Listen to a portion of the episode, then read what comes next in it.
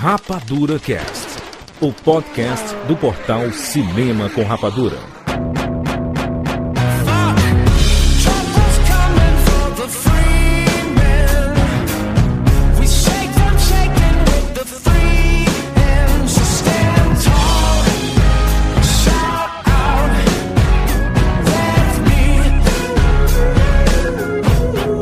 Sejam bem-vindos, séries Rapadura em todo o Brasil! Está começando mais uma edição do Rapadura Cast. Eu sou Jurandir Filho e no programa de hoje nós vamos falar sobre os melhores filmes lançados em 2015 nos cinemas.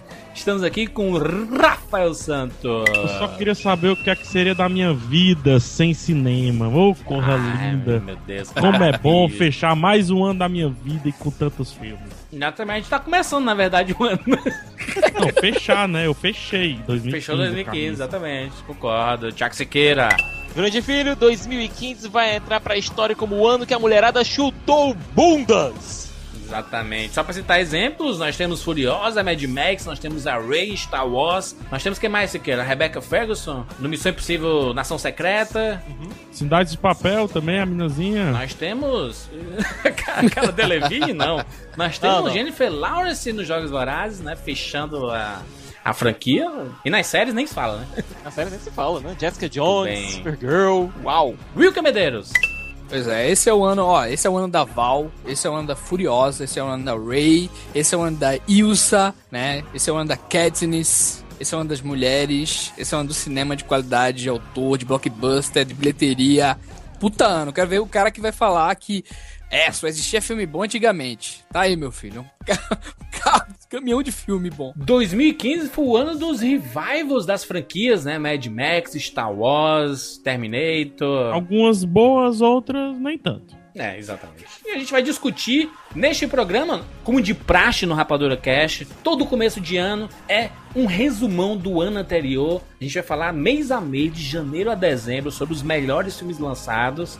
E inclusive, se você deixou passar algum filme batido, pega teu caderninho aí, teu smartphone e anota alguns filmes pra você assistir, porque tem muita coisa bacana que às vezes passa batido e, e passa inclusive pra gente. De uma, de uma semana pra outra já alguns filmes já vão embora e a gente acaba nem vendo, mas esse programa é bom pra relembrar ah, filmes que nós temos que assistir do ano anterior, esse ano, né? É isso. Vamos lá, vamos falar sobre os melhores filmes lançados em 2015 nos cinemas, agora aqui no Rapadura Cash.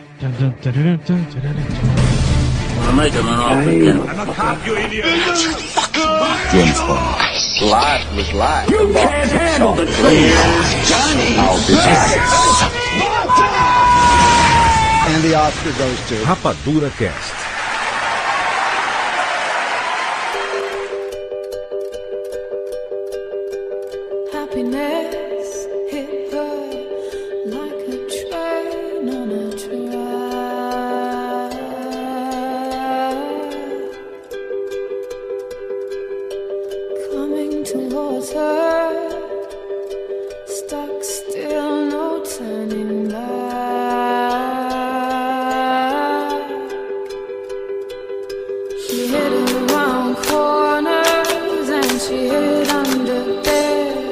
Muito bem, estamos aqui para mais um resumão. Eh, Já virou tradição, né? 10 anos de, de Rapadura Cast, pelo menos em 8 desses anos nós fizemos resumões, né, PH? É isso, né? Ah, deixa eu lembrar aqui. Pelo Acho que desde o começo, eu- não? Não, não, não, não. O começo eu lembro perfeitamente, um dos piores podcasts do Rapadura Cast. Sempre. em duas PH. partes, a gente resolveu falar de todos Os os filmes. filmes A gente que decidiu ler. A gente decidiu ler a Ler. lista de todas as estreias. Não, todas, todas, não são nem as principais, assim, são todos que entrou no cinema, que não entrou. Gente, Duas partes, cada uma tem três horas. Primeiro-. Jesus Maria José. primeiro ano do Rapadura Cast, é isso aí. Isso aí, Depois a gente foi evoluindo e aí a gente chegou aqui, né? Vamos ver. Pelo menos tá mostrando trabalho, né, cara? Tá mostrando ali, ó, pessoal, como a gente ama o que a gente faz, né? Ou como a gente não sabe organizar uma pauta, né? Exatamente. Olha só, gente, vamos lá. A gente vai ano a ano aqui, porque fica mais Ano fácil ano, da gente Júlio? se Não, ano a situar. ano. mesmo, Ano a ano não, né, Júlio? Perdão, mês. perdão, mês a mês. Cadê a pauta, né? Pegar, assumir a pauta, né? Não tem Pauta pauta. na mão. Vamos aqui mês a mês. analisando o que estreou de melhor. Vamos deixar essa parada dos ruins, assim, a gente pode citar assim, ah, esse filme foi ruim e passou. Mas a, a ideia é falar dos melhores filmes de 2015 que estrearam no cinema, tá? No cinema em destaques, 2015. né? Os destaques. de Cinema no Brasil, no caso, né? Isso, isso. Não, porque, jura, já é bom a gente falar, porque vai ter muita gente falando, ah, vocês vão citar Birdman, Birdman do ano passado, vocês vão citar... Não, do ano É, retrasado. vários- É, É, dona. Do ano retrasado. é, é, a gente já tá em 2016 e. Verdade. Eu, É. eu já tô no, ainda tô no passado, na verdade. Então volte Boa, para o futuro, cara. É o mal, É. é. o mal do, do começo do ano, né? Você não, não consegue entender que já. est- Que 2014 é a- foi, foi a- a- aconteceu há dois anos, né? Quantos cheques não tem passados agora com 2015, aí tem que rasgar e fazer o final de 2016.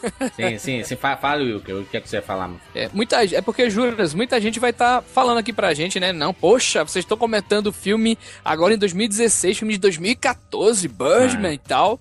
Não, vale citar que vários dos filmes do Oscar, né, que a gente já comentou até Sim. naquela edição lá do Oscar, é, eles estrearam no Brasil esse ano, né? Então é tudo que estreou no Brasil esse, Esse ano. ano né? não, mano. Estreou. Ano passado. Ano passado. Tudo que estreou no Brasil, é- então é tudo que estreou no Brasil em 2015, né? Vamos lá, vamos aqui passando para janeiro de 2015, o que estreou de bacana. Isso que a gente comentou, né? Filmes do Oscar foram os grandes destaques, né? A gente começando ali pelo Whiplash, né? Birdman, que a gente fez um cast gigantesco, né, Jura, sobre o filme. Exatamente. A gente fez um cast com, com o Whiplash junto com outros dois filmes também, né? Pois é. Não, e a gente comentou também sobre o Whiplash lá no Oscar, né? Isso. É, que é, é o tipo, foi assim, foi o primeiro filme que eu vi no ano, né? Que foi a minha primeira cabine de imprensa de 2015.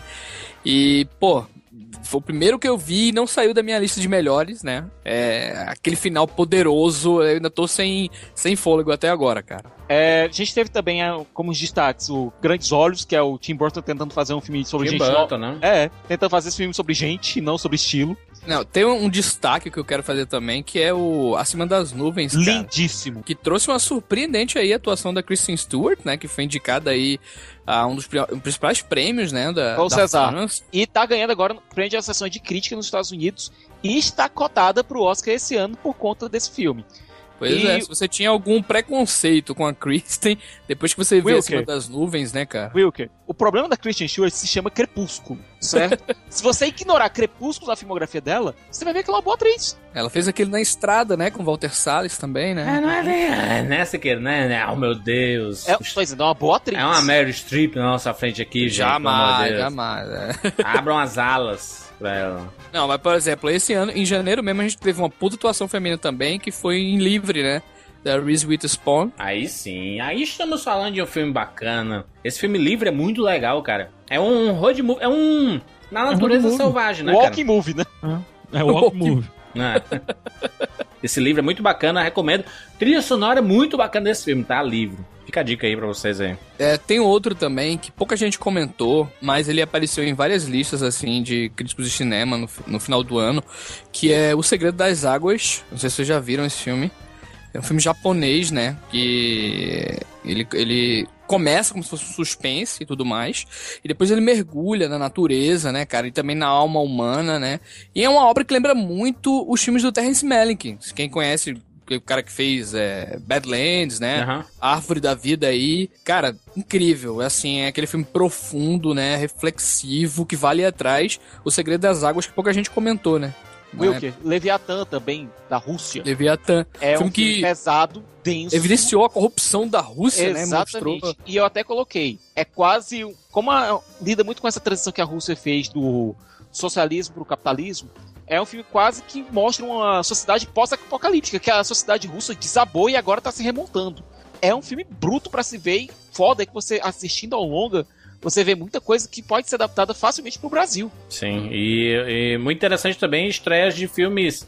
A gente já comentou vários, né, dos filmes que foram indicados ao Oscar, mas a própria teoria de tudo, né, do Ed Redmayne interpretando o Stephen Hawks, foi uma baita interpretação, né, e ele ganhou, acabou ganhando o Oscar, né, de melhor ator. Então é um, é um nome muito forte. O próprio Invencível lá da Angelina Jolie, né, é, como diretor, né. Problemas, né, Juras? É um filme problemático, mas que é um filme bacana de ver. Eu acho que é um É. filme bonito de assistir, sabe, É assim. a é. fotografia do Roger Dickens está lindíssimo. E a história, né, cara? A história é puta que pariu. Que história. Parece mentira a história, né, mano? De tão absurda que é. Antes, Hum. antes da gente fechar, tem que citar a Cássia, né, cara? Eu acho que tá na minha lista, na de Ah, Thiago Cássia. aí. Documentário sensacional, né? Do, do brother Paulo Henrique Fontinelli, que deve escutar, eu acho, que esse programa. tem que citar o filme dele, né? Inclusive, ficou nas listas de muita gente, assim, de melhores filmes do ano. É realmente Olha, incrível, Cássia incrível, incrível, é um, cara. um documentário impactante, bruto, que nem a própria Cássia Eller, mas também, assim como a própria Cássia Eller, sabe ser sensível em alguns pontos. Especialmente no que tange a morte dela é, e a toda a polêmica que aconteceu por conta daquela reportagem da Virgem. Cara, eu, eu, fico, eu fico só triste porque o, no Brasil se produzem tantos documentários ótimos, cara, e a gente não vê esses filmes chegando no- nos principais é, cinemas comerciais, né, É cara? uma semana, né, cara? É Quando uma chega semana que dura e é, e é uma pena mesmo. Ainda bem que nós temos uma plataforma muito forte, que é o Netflix, que acaba colocando muito desses documentários, né, cara? Então, Inclusive, Juros, uma, uma informação ao que tu tá falando. Primeiro, eu vou pedir um, um, pod- um RapaduraCast sobre documentários, tá?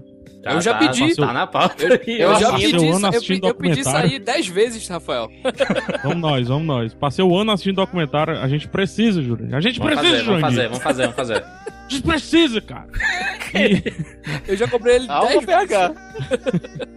E outra coisa, cara, é que é uma das sessões mais acessadas do Netflix. Não necessariamente é, é assistido, né? Mas é tipo aquela sessão que o pessoal mais apeia, a sessão de documentário. Uhum. Então mostra, é muito bom isso que tu falou, Júlio, porque assim, o Brasil é reconhecidamente, reconhecido mundialmente por ser um, um celeiro de bons documentários, né? Inclusive diretores daqui saem pra fazer coisas fora, na, na França, na, né, na, na Índia, no Exatamente. próprio Estados Unidos. E não só o Brasil, mas o mundo tá cheio de bons documentários.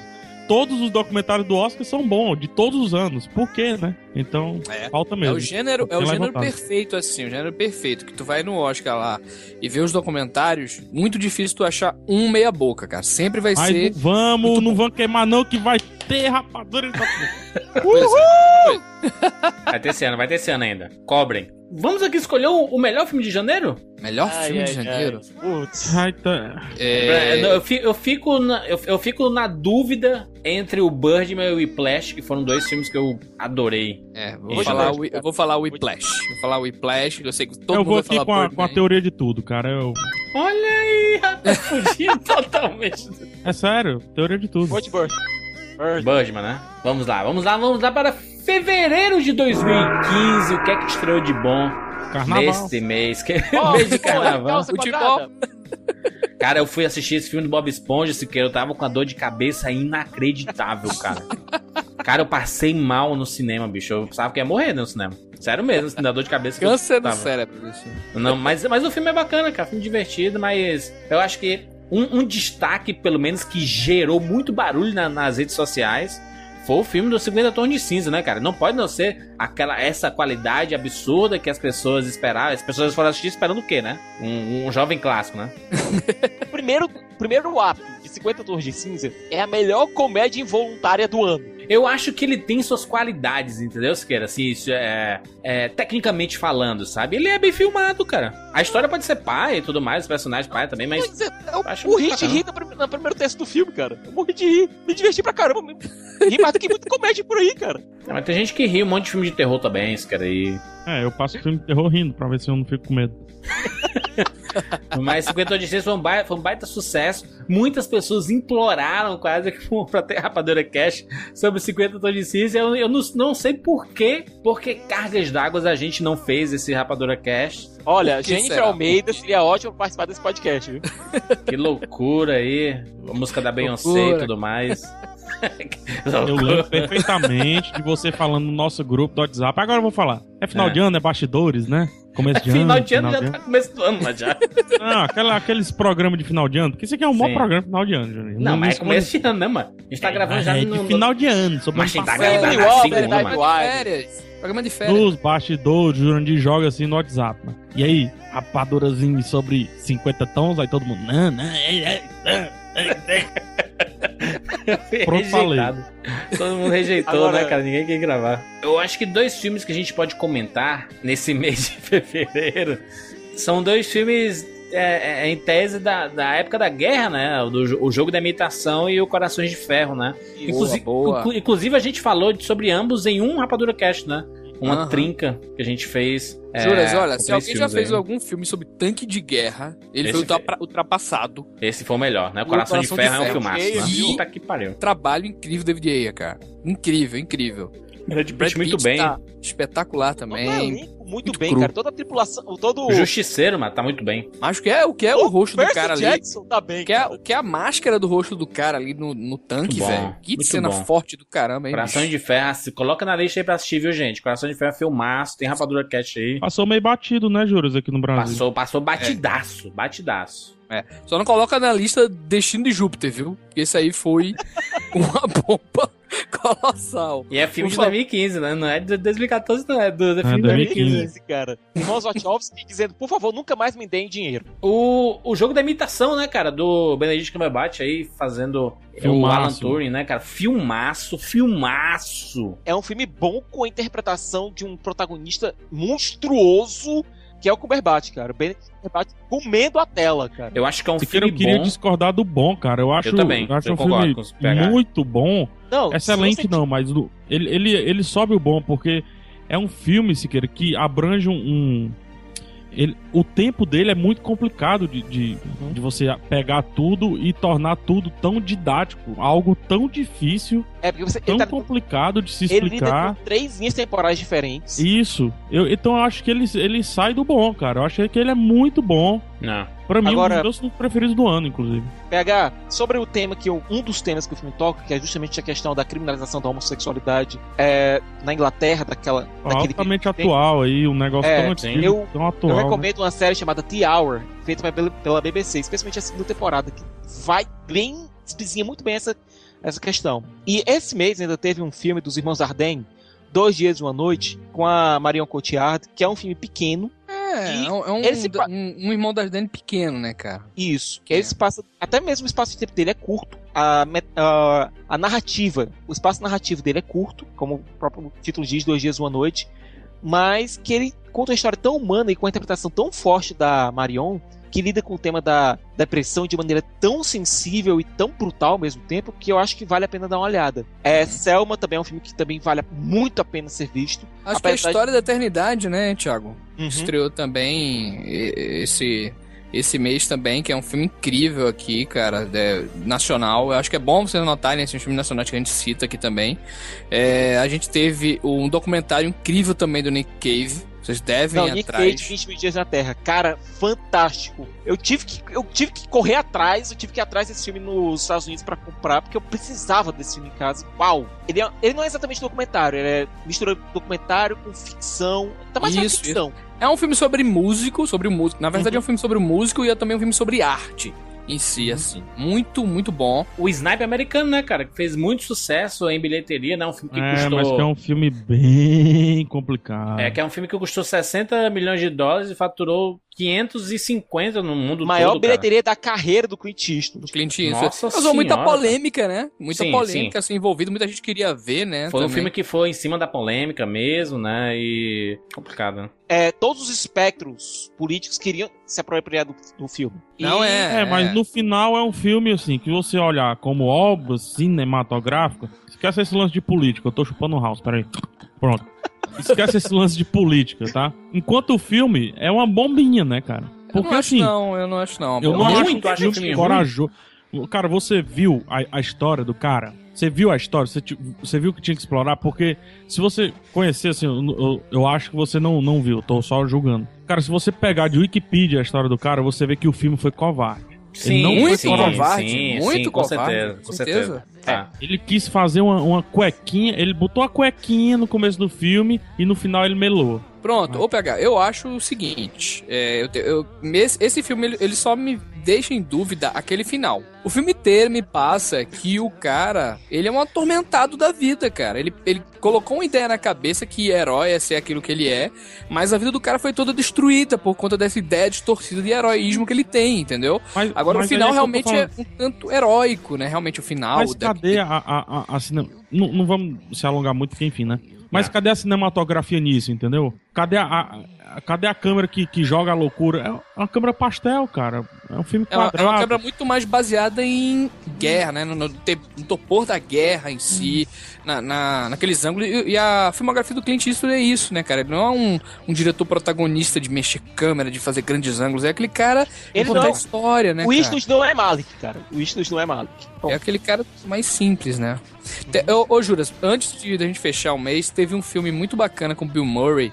Eu não sei, que eu acho que pouca gente viu. Um santo É, vizinho. Um Santo Vizinho. Cara, é um dos filmes mais queridos, cara, que eu vi esse ano. Aquele filme pra ver com a família, sabe? É tipo o filme do Jurandir, cara, esse filme aí. sério, sério. Filme Jurandir, né? É, filme good Jurandir. movie, né? É o Cameron bom, Crowe que não, muito. não teve esse ano? É o Cameron, é o Cameron Crowe desse ano. Calma, quem chega no Cameron Crowe ainda, né? Bill Murray com É. um garotinho. Viu aquele Bill Murray ranzin- ranzinza de sempre, sabe, cara? Eu vi o trailer umas duas, três vezes no cinema, cara. Eu fiquei muito afim de ver, mas acabou passando batido aqui. Vale a pena, cara. Vale a Tudo pena. bem. Tudo bem, então, então vamos lá. O melhor filme de fevereiro para os senhores. Eu fico entre o Corações de Ferro, o jogo da imitação. Eu também, pegar meus Mas dois eu filmes. acho. É, eu, eu empato os dois, desculpa, Júlio. Se eu for, se eu for pra, pra desempatar, eu fico com o jogo de imitação, porque eu, eu, concordo, eu concordo em, em certo ponto com o Siqueira, que eu acho um filme bom, com uma puta interpretação e com um, um personagem histórico mais importante ainda, sabe? Então, eu acho que eles, o filme se torna melhor por causa da grandiosidade da, da história e por ser real, sabe? Legal. E, e, e por causar a tua indignação no final, principalmente, sabe? Então, então é, acho que o jogo da imitação é o filme de fevereiro e com certeza um dos melhores do ano aí. Eu vou dar uma saída pela esquerda, sabe? E vou com o Nick Cave, 20 mil dias na Terra, que foi um filme que realmente me tocou muito. É, eu vou escolher a História da Eternidade, né? Que é um filme nacional. É muito poderoso, assim, um filme, cara. É, transmite muito bem, assim.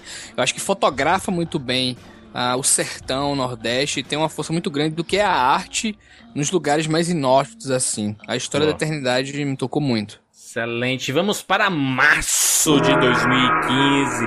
Gente, março começou com uma baita surpresa que foi Kingsman. Uhul! O melhor filme de quadrinho do ano. Olha aí, olha aí. Durante, eu vou dizer que tem uma coisa. O Mark Miller é um escritor bom, certo? É um bom quadrinista, mas quando o Matthew Vaughn pega as obras dele, consegue fazer uma coisa melhor ainda. Olha, esse É assim daí a gente como não pode dizer que ele né? pegou, viu, cara? Esse daí a gente não pode dizer que ele pegou porque ele é um dos roteiristas também, né? Uhum. Tem que dizer É, que a obra é ele- dele também. O, o filme bem superior ao quadrinho. E algo que Isso. chama muita atenção é que esse ano, ano de Vingadores, né, gente? Tô Ano errado? de Vingadores, um ano de Ano de Homem-Formiga. Formiga. A gente tem aí o Kingsman literalmente chutando bundas. velho. Muito melhor do que esses dois juntos. Muito bom. Um- é, Não, é um filme de ação muito bom. É um filme inteligente, né? De grandes cenas. O que é aquela cena da igreja, minha gente? Aquilo ali deixou todo mundo. PH, Hã? num ano com James Bond, Kingsman foi o melhor filme de James Bond desse ano. É um ponto. E, e tivemos.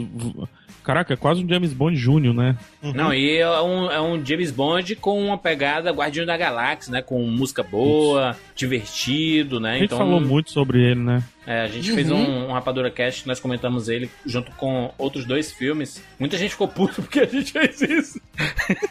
As pessoas queriam ouvir a gente falando sobre o filme exclusivamente, mas tivemos nosso espaço lá pra comentar. É porque Ah, Às, às vezes o pe- o pessoal É às que vezes não parecia entende, que nem né? a gente acreditava que fosse tão bom. Pois Vocês é, não, não, não, não entende, tiveram não- esse sentimento, assim? Eu, Eu tive. eu acho que não, que não foi só isso. Eu acho que o, o, o problema também é que nesse período chegaram muitos filmes bons ao mesmo tempo, sabe? É difícil. A gente tem que optar, né? Então. Aliás, na mesma foda, semana que estreou o. Na mesma semana que estreou o Kingsman, estreou um dos melhores filmes do ano, na minha opinião, assim, do ano mesmo, cara, que foi Força Maior. Não sei se vocês já Muito viram. bom, cara. Olha, Cara, A- Deus, as cara. definições de vergonha alheia de você assistindo esse filme são, são auto- automaticamente atualizadas. A cena do drone, meu Deus do céu, cara. Cara, olha, se você não viu esse filme, corra agora e confira, é sério. Espetacular em todos os sentidos, assim. É uma espécie do- de um filme do Michael Haneke com um visual, assim, monstruoso, cara. Que é incômodo, sabe? Visualmente muito interessante, cheio de É personagens, assim, fantásticos. Tem- e aquelas rimas, Thiago, sonora com, com o terremoto caindo. Olha, o som desse filme é genial. Eu Puta recomendo você pegar no merda, Blu-ray com um bom home theater, porque o design de som desse filme é genial. E, Wilker, não sei se você teve também essa... Notou o filme desse jeito, mas eu vi ele com uma dramédia de humor negro, cara. Completamente, cara. O filme tem. Você dá gargalhadas no filme e ao mesmo tempo você. Caramba, velho, olha a situação desse cara. É bizarro, cara. Bizarro, bizarro. E É um ó, filme- Ruivão, melhor personagem, viu? Vamos lá. É, relembrar aqui também que foi a estreia de Para Sempre Alice, né? Uma puta interpretação da nossa querida Julianne Moore, né? Um filme, Pois é. nossa, O filme que pesadíssimo, deu Oscar né, a ela, né? Não é o filme do Oscar que ela ganhou, né? Exatamente, filme do Oscar que tem inclusive no Netflix, né? Assiste aí Para Sempre Alice. Se você tiver de bem com a vida, tá? Porque se você tiver mal, gente, é É o pesadíssimo. filme pesado, que, é pesado. desculpa, eu nunca vou assistir. É mesmo, é mesmo, Rafa. Todo mundo Jamais, categoria, né? jamais. Siqueira, Se- Siqueira e Wilker, me falem sobre esse filme Dois Lados do Amor, que ele tinha uma proposta muito bacana. Escrevi sobre ele, escrevi sobre ele no Rapadura. Pois é, assim, ele, ele, ele vinha com uma proposta muito bacana, que era ser uma trilogia, né? Que é, é mostrar Isso. uma história de amor é, do personagem do James McAvoy. O ponto de vista dele seria um filme, o ponto de vista dela seria o, o segundo filme, e o, e o ponto de vista dos dois juntos seria o Que é a terceiro visão filme. com, né? Que é a visão com, assim. Seria o terceiro filme. E aí eles acabaram juntando tudo num filme só, né? Com a Jessica Chastain, James e McAvoy. James McAvoy, é. Viola É um Davis, filme né? independente, né, Isso. cara? Bem frio, assim, e tal. É, fala realmente sobre essa questão, de novo, de solidão, de depressão, né, cara? E ela tem Fala que sobre.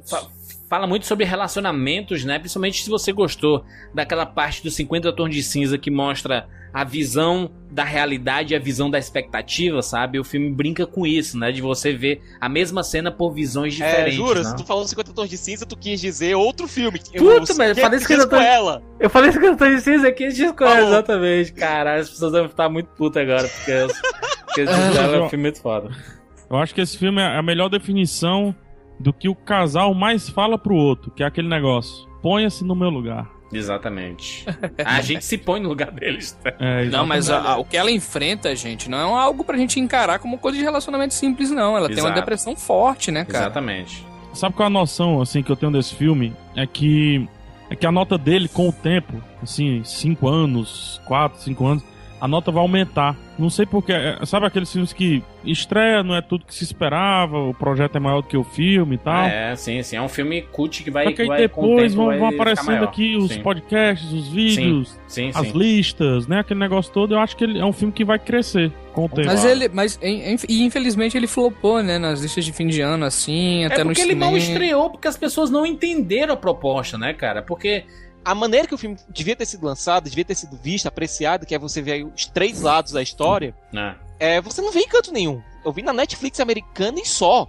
Não, e até lá fora também, né? Exibiram em cinema, assim, especial, sessões especiais e tal. Deve assim. ser, de- deve ser muito triste, né, cara? Você ter uma ideia tão legal que é essa, né? De fazer três filmes em cima de uma mesma história e mostrando pontos de vista diferentes e você não conseguir lançar, né, cara? Porque comercialmente não é vendável isso, né, cara? É, a não ser que fosse de um grande diretor, de um grande estúdio por trás, mas o filme sendo Isso, pequeno, né, cara? Você, você canibaliza seu próprio filme, né? Eles tiveram que lançar as três ideias juntas num próprio filme. Aí você. É coisa demais pra um filme só, queria né? falar um Juras? negócio aqui sobre esse filme, mais outro negócio. Ah, Eu acho que ele é um filme passível de explicação. O que é que eu quero dizer? É, nós precisamos falar sobre esse filme. tá. Hum, Entendeu? Eu acho que quando a gente falar sobre esse filme, quando a gente explicar, colocar o pingo nos is, o Blu-ray for devidamente lançado, essas coisas todas, né?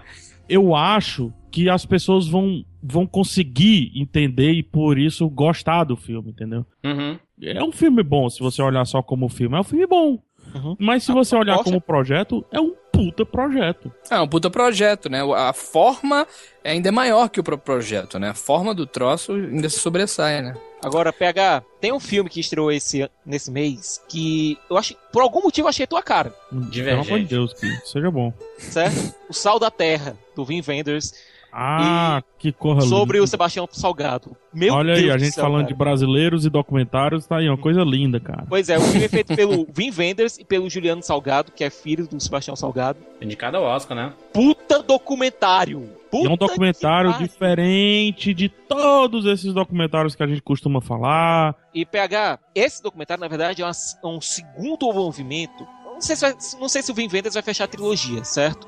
Mas ele tinha feito um documentário chamado Pina, que era sobre a dançarina Pina Bausch, que era um documentário que falava tanto sobre a paixão pela música, quanto pela dança, tanto quanto sobre a própria Pina Bausch. E aqui a gente vê o Vin Wenders atacando a fotografia, também no viés pessoal, usando o Sebastião Salgado como avatar. E é um tratado sobre fotografia e sobre uma vida tão interessante e uma obra magnífica que é do Sebastião Salgado. É, muito bom. Um filme muito bom.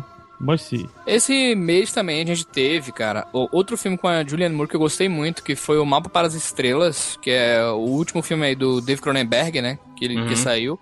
Que é um filme basicamente com a temática lá do Birdman, né? Que ele fala sobre o. é, os bastidores, assim, de Hollywood e tal. Mas é um filme mais autoral, né? Mais, E mais escroto. independente, que é a cabeça louca do Cronenberg naquele viés lá de Hollywood. Então é um filme completamente maluco, né, e tal, e, e muito agressivo, né, cara, também. Teve é, O Branco Sai Preto Fica também, que foi um filme muito elogiado, que é uma ficção científica aqui brasileira, mas também é um documentário, né, sobre fatos que aconteceram e tal. Então são, são bons filmes, assim, dois filmes que passaram despercebidos, mas vale a pena citar. E, obviamente, em março ainda teve o melhor filme do ano, né, cara, que foi o Vício Inerente. Com certeza. Abraço, Maurício!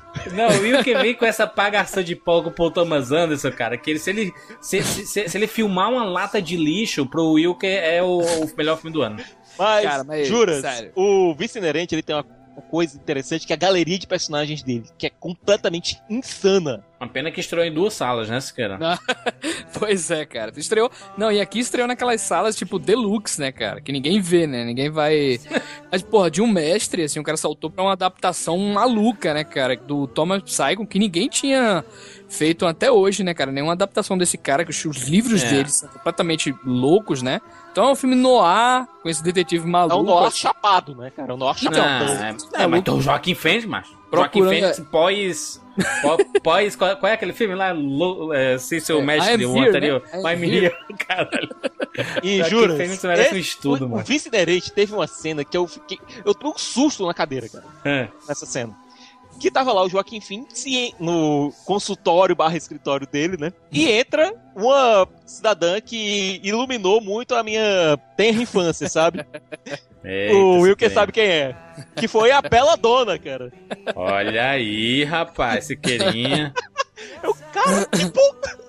Pô, mas é um sério, a gente tá falando cara. assim da- das bizarrices do filme, mas o filme, é, do ponto de vista estético e artístico, é muito bom, cara. Assim, um desbunde, assim, é, é um diretor, assim, no auge dele, né, cara, fazendo, é, brincando, né, cara, fazendo, inovando, assim, no jeito estético, visual, surreal, assim, é... é- é- é- ele, ele tem essa, esse lance dos alucinógenos, né, da gente mergulhar lá na contracultura, naquela época doido e tudo mais, e ao mesmo tempo a gente mergulha na cabeça do personagem, né, e vê o- aquele mundo pela ótica dele, então é um puta É, exercício, assim, um filme de personagem mesmo e tal, né. Por mais que eu goste muito do Paul Thomas Anderson, eu, eu gosto muito quando ele faz coisas originais. Eu sei que grandes Uhum. filmes dele também foram adaptações, né? O próprio de- o Sangue Negro, né? O próprio É, Mestre. só foi, foi os O dois, mestre, né. o, o- o mestre O foi uma mestre mescla, não, o né? mestre, o mestre é a adaptação não, né, o mestre Mas ele é uma mas- mescla de uma biografia, Realidade né? bizarra, né? Com... É, Sim, é, sim. é, na verdade ele é uma mescla do que seria uma espécie de religião aí, né? Que é lá o, a cientologia, né? Mas é completamente diferente, assim, ele Sim, dá sim. um outro viés e tal, mas realmente Ele- é um filme original. Tanto é, é. que concorreu em várias coisas a melhor roteiro original. Mas tanto o Sangue Negro como essa vibe agora que é o Vício Inerente foram realmente adaptações. Agora eu, eu entendo o que tu tá falando, Juras. A vibe do Paul Thomas Anderson mudou completamente, né? Ele Mudou, tá é. fazendo um filme agora muito mais. é, é, apesar desse filme, mas muito mais sério, né? Um cinema muito mais. é, é, de gente que, que curte essas Ele coisas tá mais cabeçudas, né? o Paul Thomas Anderson. Ele É, saiu eu, eu, eu gosto muito do Paul Thomas Anderson da época do Bug Nights e Magnolia ali, sabe? Aham. Depois, assim, ele. Nossa, foi muito. é os, os filmes são muito fortes, sabe? Eu acho que o Mestre e o Sangue Negro são filmes muito fortes, assim. Eu gosto, assim, tecnicamente. Putz, Paul Thomas Anderson é um monstro, né, cara? Como diretor, né? Mas, mas como filme, eu gosto muito mais da época do Bug Nights e Magnolia do que Não, muita gente, né? Muita gente. Eu Quero- acho Sangue são, Negro- filmes, são filmes mais queridos, né, cara? Não. São filmes mais queridos, certamente. Acho que são mais fáceis de gostar, talvez. Deve ser É, por isso, não sei. é. Bom, a gente teve também a segunda parte da série Divergente com Insurgente, que pra Exatamente. mim é um filme bem mais acabado que o original e Uhum. eu acho Verdade. que bem mais ritmo. E o Cinderela, né, que foi o filmão da Disney pra Grata surpresa, cara. Escrevi Muito cara, bom, sobre ele muito pro bom, Rapadura. filme divertido. Filme Eu acho até emocionante se é um filme feito para um público mais infantil, assim, cara. Bem melhor que muita. Malévola, na minha opinião. Cara, é um filme literal. curta do Frozen antes, né? Que já Caraca. gente, né, cara? Tão bonitinho, né, cara? Bonitinho pra caramba. Muito bem, muito bem. Melhor filme de março, na opinião de vocês. Vou nem falar, né? Fiz vício inerente, né, cara? Você Eu Olha- fico com o Kingsman, né? Como os amigos já citaram dois filmes que eu gosto muito, que são o Vicerente e o Kingsman, vou citar outro que foi pela tangente também, que foi o Força Maior. Muito bem. PHzinho? Eu fico com o documentário Sebastião Salgado, O Sal da Sal Terra. da Terra. Muito bem. Falei que é a cara do PH?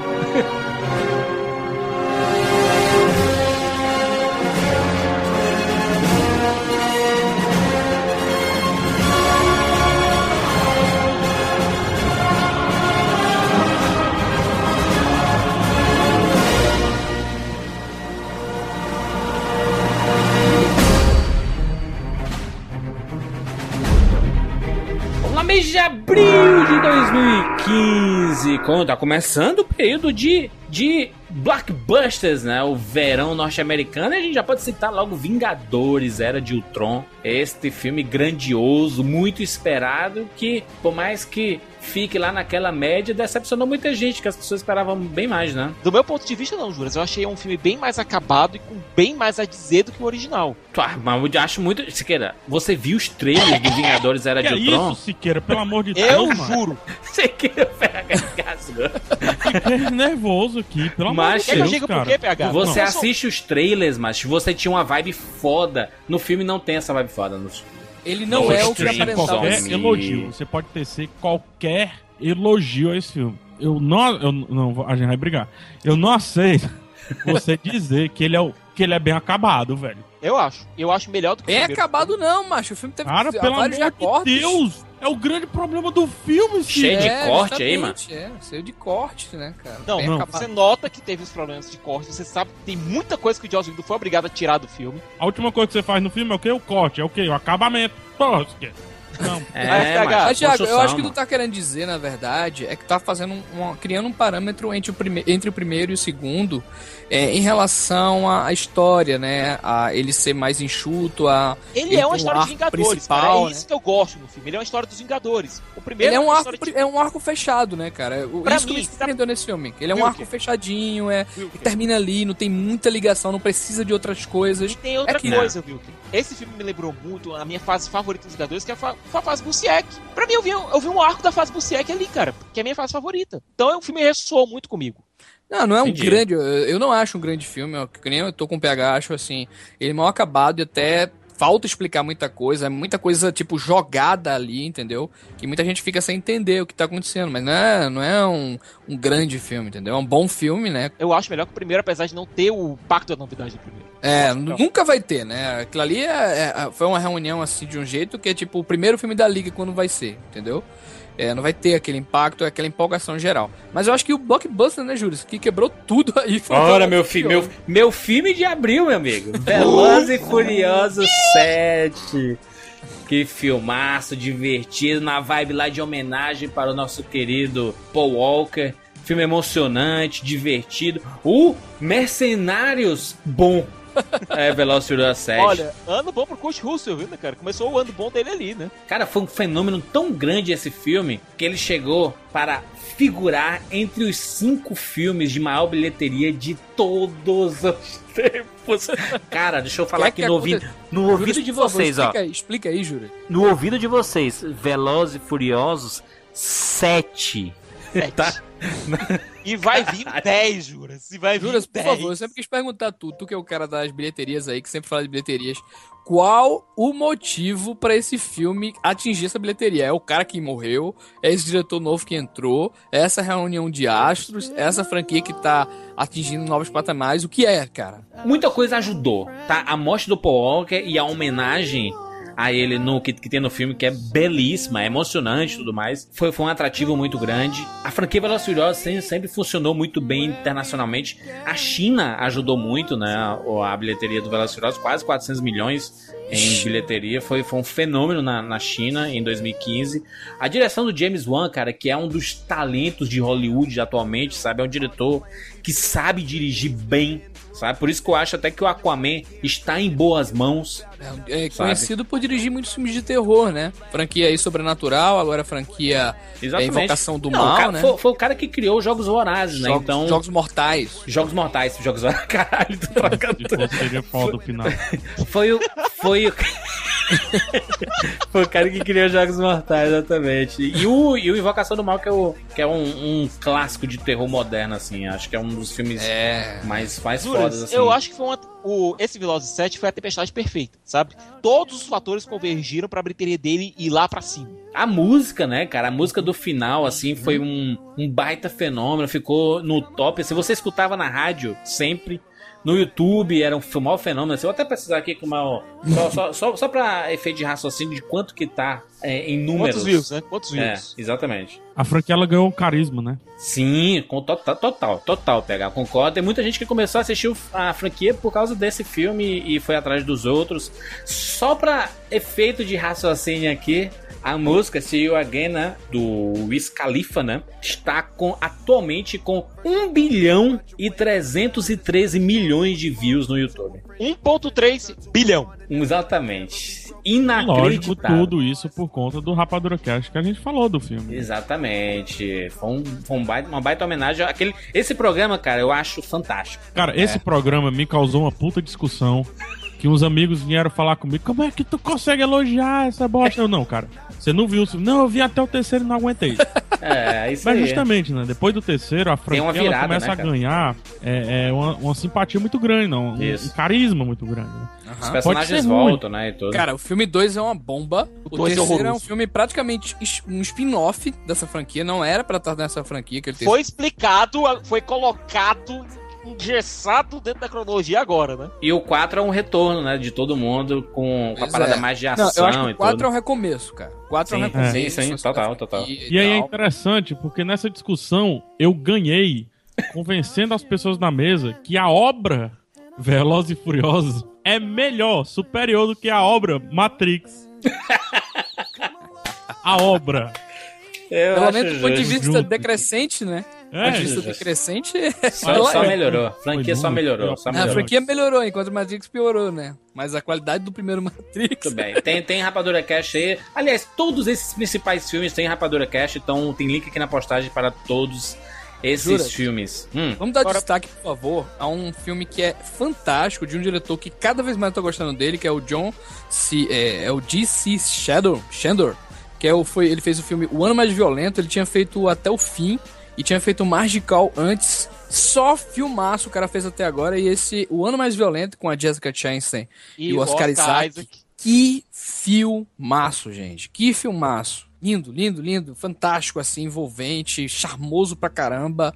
Aula de narrativa cinematográfica, cara. Aula de narrativa. O PHzinho, assistimos Entre Abelhas, né? Em abril, né? Foi Filme pra brasileiro. mim uma das grandes surpresas, não de abril, mas do ano, tá? Surpresas, é. Puta surpresa. Estamos aqui com uma cota da Ancine, que todo mês a gente tem que falar um filme brasileiro.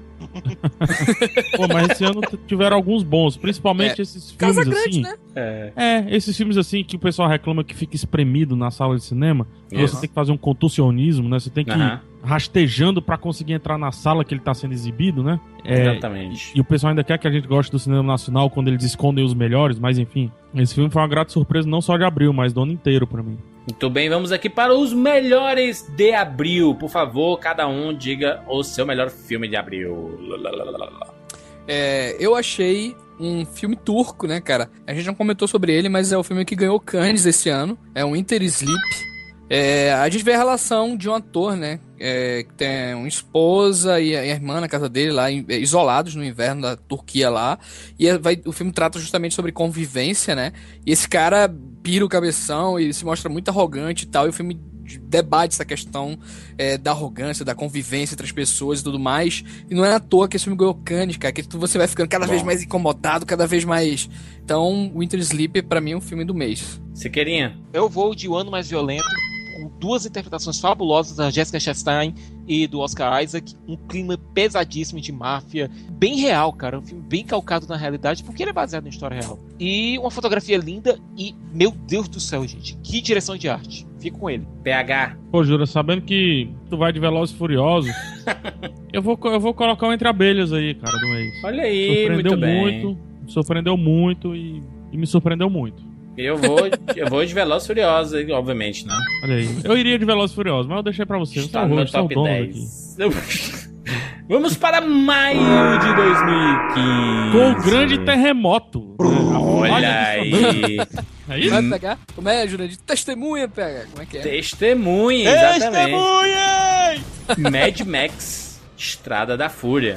Filme do ano, filme do ano. O que falar, né, cara? O que falar, né? Essa, Mad Max deu um puta invadiu sorte. Além, além de qualidade, também deu um puta sorte, né? Que ô mêsinho qualquer, né? Total. Cara, esse, esse mês também teve um filme chamado Franco Atirador. Que o elenco desse filme, se tu vê, cara, é, É o Champagne? É o Champagne. Surreal, cara. Surreal. Não, o mas elenco não é um desse filme filme. bom, não, cara. Não, é um filme horrível. Mas o elenco do filme tu já viu quem é, pegar? Champagne, É. Javier Bardem. Cara, só estrela, cara. Só estrela. E tipo, o, o diretor é aquele cara que fez o Busca Implacável. Tinha Aí. tudo pra dar certo. Tinha tudo pra dar certo, cara. Não Deu a música. A gente tinha tudo pra dar certo. Agora, juro, não vale nem gastar esse- saliva, cara. nesse mês teve. Você me obrigou a assistir uma coisa Ah, chamada Super Velozes e Mega Furiosos. caralho, é verdade, muito bom. Eu fui obrigado pelo Jurandir a assistir isso. Eu acho que eu nunca mais me recuperei. Super Velozes e Mega? Furiosos. Dublado ainda por cima. Vá, coloque. Mas esse filme é que, esse filme é que Coloca no YouTube. ver. Coloca no YouTube e veja o trailer Super Velozes e Mega Furiosos. Um clássico, jovem clássico. A gente teve a Estrada 47 também, né? Que é outro filme nacional. E aborda com drama. É um drama de guerra, né? Que tran- te transporta ali. A gente, pro, o Brasil provando que dá pra fazer filme de guerra aqui, mano. E o Márcio passa de vez em quando já no canal Brasil, vale muito a pena ver. É, também teve o. a refilmagem de Poltergeist, que foi bem fraquinha, Muito pra dizer o fraca. mínimo. Cara, É, teve terremoto, cara. Terremoto. foi um dos Terremoto. comentários mais incríveis que eu já vi na minha vida, cara. Eu falei mal desse filme do The Rock, Terremoto, e um cara colocou assim no comentário do, do- da crítica lá no Rapadura: Terremoto é o melhor filme que eu já vi na minha vida. Esse crítico não sabe de nada. Cara, fantástico, cara. Pra você ver como o mundo é lindo, né, cara? É, tem pra todo mundo, cara. Teve um filme bacaninha que foi A Incrível História de Adeline. Que não é um filmão que vai mudar a sua vida, mas é aquele filme legal de assistir, passar no final da tarde, no domingão, sabe? Thiago, eu não sei se tu viu, mas teve o pior filme brasileiro dos últimos 30 anos, cara. O Amuleto. Não vi. É a vergonha alheia. Cara, Não, cara, sério, não vamos gastar tempo com Não Mario. vamos Pelo gastar, não. amor, pelo- pelo o trailer, amor de Deus. Pelo amor da graça divina, melhor filme de maio. Devia mudar o nome pra Mad Maio. Mad, Mad Maio, Maio, exatamente. Mad Maio, pronto, Mad Maio. Mad Maio, tem Rapadura Cast sobre Mad Max, nós pirando lá no, no cast e tudo mais. Escutem lá e testemunhem essa paixão por este filmaço. Mad Maio. Vamos para junho de 2015, meus amigos. Tivemos o retorno de Jurassic Park, foi para Jurassic World. O, único chato daqui, né? Que não achei isso tudo desse filme. não gostou também, não. Tamo juntos, tamo juntos. Me abraça, legal, Will. Nossa, achei divertidinho, cara. Eu chorei no cinema de, de Pessoal emoção. Tudo pirando, tudo indo pro cinema, ver duas, três vezes.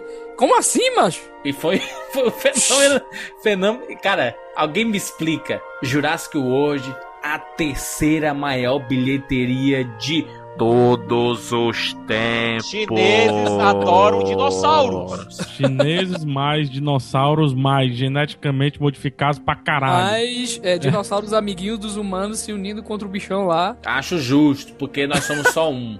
Somos seres vivos, a gente se junta. Ave O Maria. que eu falei sobre Jurassic World, que seria um filme que não iria vingar, olha o que eu falei. se provou ao final desse ano. Se não fosse essa lista, se não tivesse anotado, passaria batido. Tô falando. PH, Cameron Crowe voltou aos cinemas em 2015 com o seu filme mais fraco. Mas ainda acho que foi injustamente metralhado. Eu tô... Foi Mas você queira? metralhado. Ele, é- ele é, um filme, é um filme massa velho, né, cara? Mas é aquele tipo de filme de home video, tá ligado, Thiago? Sai sei, pra home olha, video. Eu, eu, eu, uma coisa que eu não esperava de Sob o Mesmo Céu, o Aloha, né? Eu Isso. prefiro o nome original dele, o Aloha. Com certeza. Olha o nome do filme, Alô, eu me. Sob o mesmo céu. Gente, Começa errando aí, né? Mas uma coisa que me Puta que me surpreendeu muito foi que, aí pra mim, tá? Não, não quero influenciar a opinião dos amigos. Mas é que um dos pontos mais fracos pra mim do filme é a própria direção, cara. Pois é, nem Ué, parece um eu filme Eu do esperava Cameron Crowe, qualquer vezes, não. erro, mas isso não. É. Não, é o que eu, eu acabei de falar. Ele parece aqueles filmes de romance pra home video que sai, cara. Tem personalidade, né? É que nem o Thiago falou, não, não tem. É, é injusto que eles criticaram. Tudo bem, é injusto. Mas sabe por que eles criticaram desse jeito, Thiago? Porque é o Quem Cameron Crowe o que tá Cameron aí, cara. É o Cameron Crowe que tá aí, cara. Ele não É, pode o fazer diretor isso. de quase famosos, né, cara? De compramos no zoológico, de Gente, clássicos, né, cara? Então. Era tipo Shyamalan pegar e fazer o fim dos tempos, cara. Ou Não, aquela não, menos, porra menos, tá dando Não, na água. não, não. O Alô não, eu é tão sei, ruim sei, assim, não, tá? Pelo amor de Deus. eu a comparação que eu tô fazendo é o seguinte: é, é tipo assim. Você espera o fim dos tempos de outro diretor. Você Não, Exatamente. você espera o Aloha de outro diretor. Exatamente. É, Se o ele Aloha tem- fosse de um, de um diretor que estivesse entrando, todo mundo ia dizer assim: É bacana. Ah, olha aí, cara, um propenso Cameron Crowe. Que É, bacana. eu acho assim, Mas acho que o é o Alô. Cameron Crowe, depois de uma- dessa carreira que ele tem, eu acho que são erros muito, muito pueris, assim, pro. Concordo. Ele eu tô tão concordo. foda né, que concordo tem- contigo. O filme entrou numa polêmica burra, ao meu ver.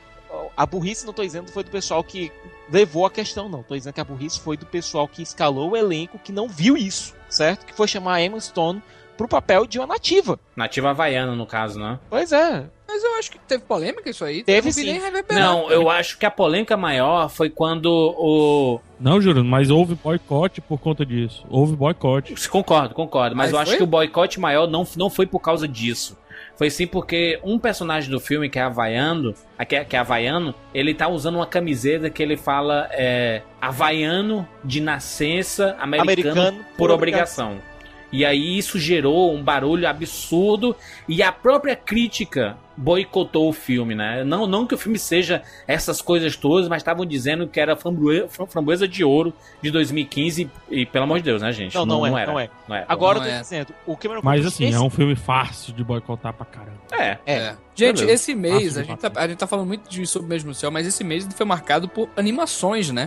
A gente teve a obra-prima aí, Divertidamente, e teve Concordo. Dragon Ball Z, que foi o meu texto mais É o comentado Minions do também, ano. Minions. E te- teve os Minions também, Teve né, os cara? Minions.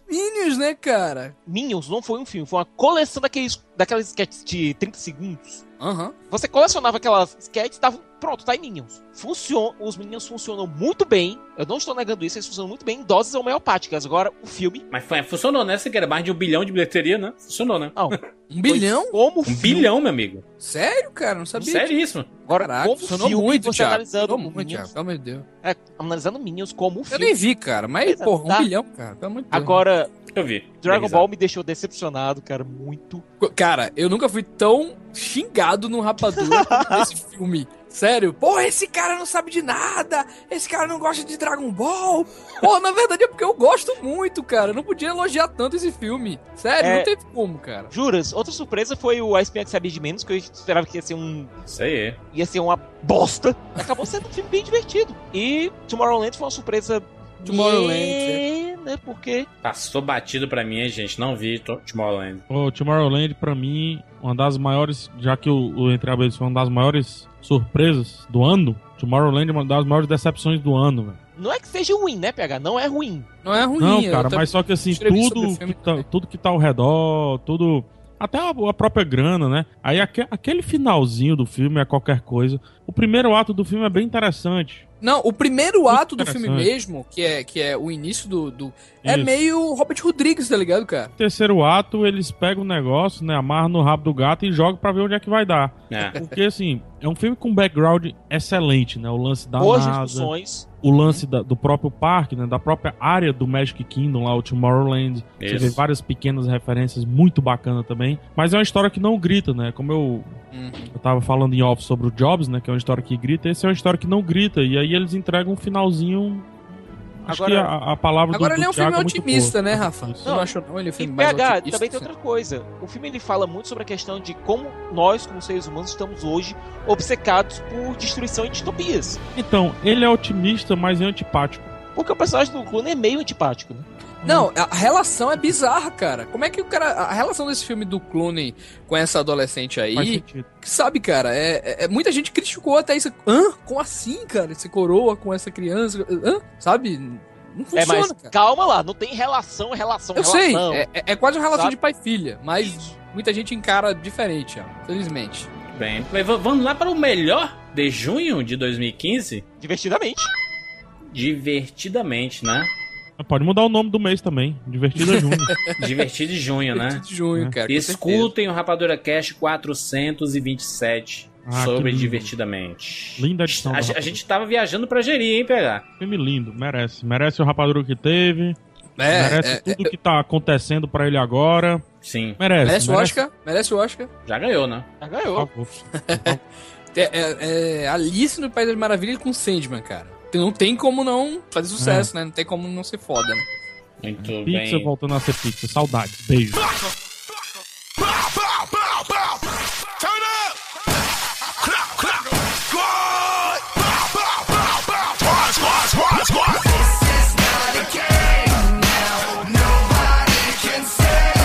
Julho de 2015. Que loucura. Tivemos pixels essa bomba nuclear.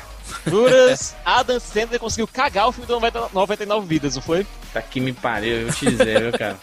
O filme tinha tudo pra ser bacana e. Eu gosto tanto, cara, desse roteirista aí, né? Diretor também, cara que sabe pegar a essência das Columbus, crianças e tal, que é o Chris Columbus, mas nada deu certo nesse filme, nada. A ideia é sensacional, o diretor tinha tudo a ver com esse filme, mas Filme de nada deu produtor, certo. total, de produtor, né? E o pior é que o filme tem, tem, tem umas coisinhas bacanas, sabe, assim, de, do universo dos videogames, mas, cara, é, a história e o elenco, Jesus amado.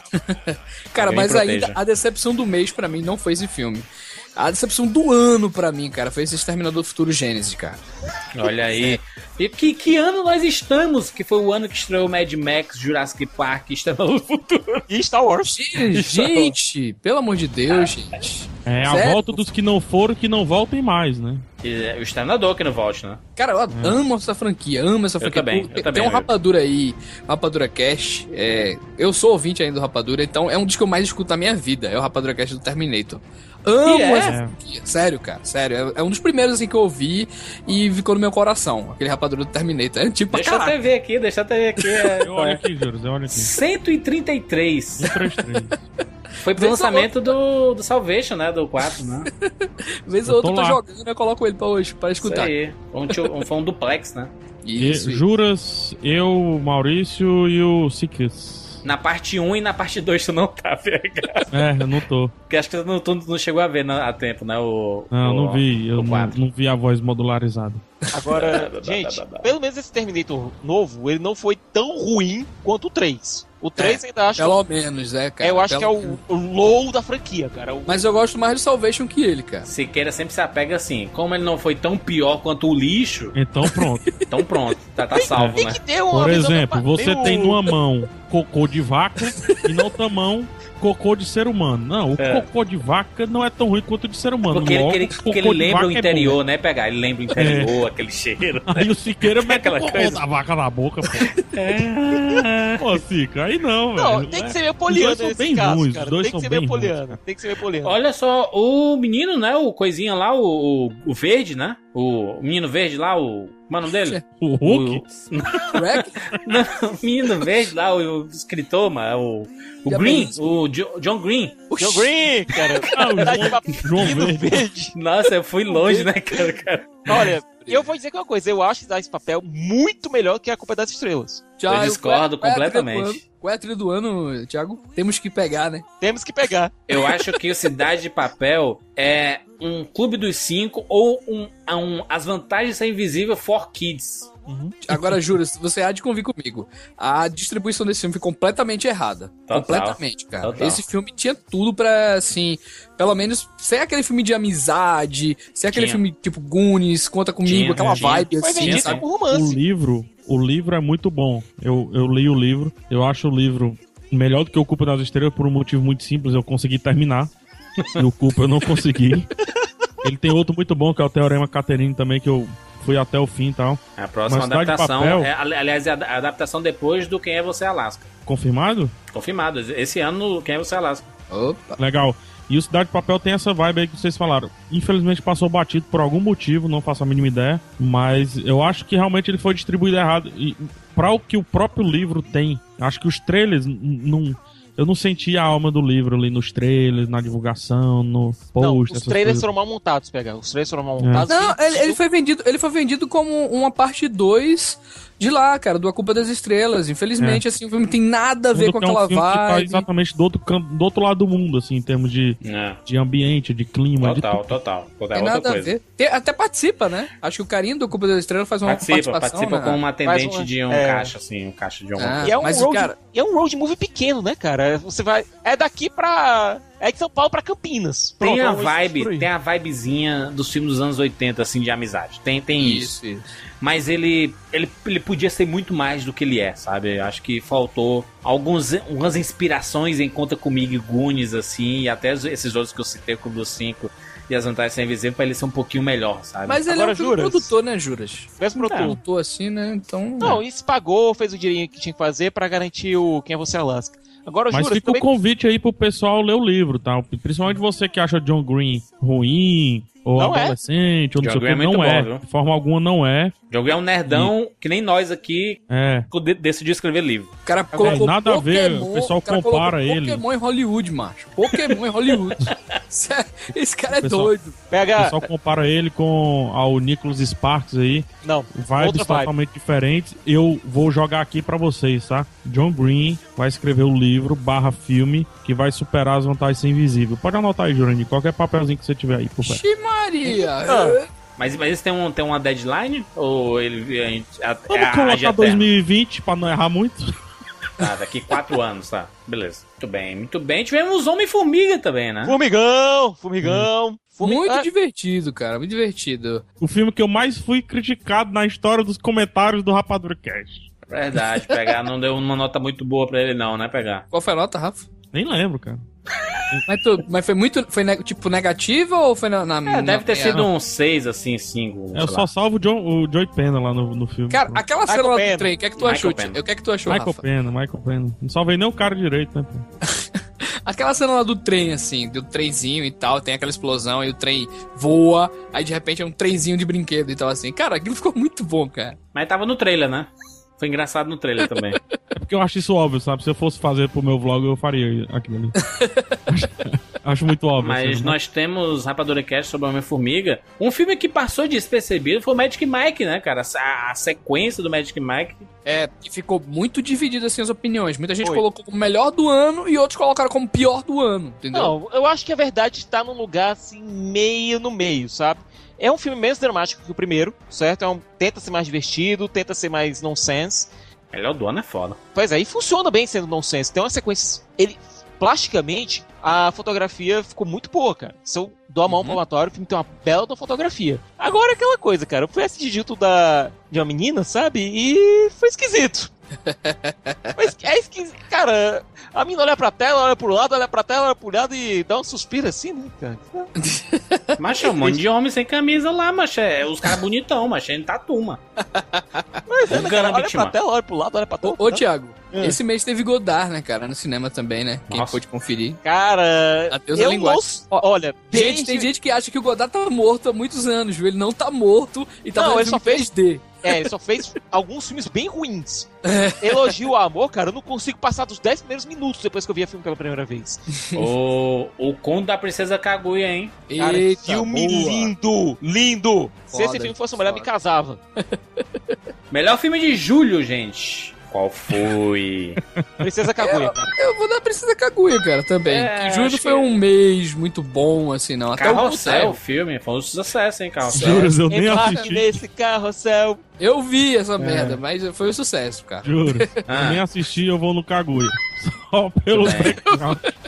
Teve samba, né, cara? Que foi um filme assim, francês, Hum. brasileiro e tal. Ah, é o samba com o menino do, do Intocáveis, né? Omar Sy, Tocáveis, Omar né? Com a, com a filha do, do Gainsbourg também, né, cara? Charlotte Gainsbourg. É um É. filme bacana, cara. Agora, não tem o impacto que tinha o Intocáveis. Mas eu fico com Princesa Kaguya também, estúdio Ghibli, né? Então ele sempre ganha, né? É, o que é a arte da Princesa Kaguya, hein, cara? Aquilo ali deve ter sido anos fazendo aquilo ali, hein, cara? Eu vou pelo tanto de país aqui de coprodução, aqui Japão, Espanha, França, ganha de todos os outros, pronto, vou nele. Kaguya. Agora, só uma coisa, viu? Uma última coisa sobre, sobre o Kaguya. O estilo é bem diferente, visualmente, é bem diferente do que você espera da, da do estúdio Ghibli. Então, vá Ah. preparado.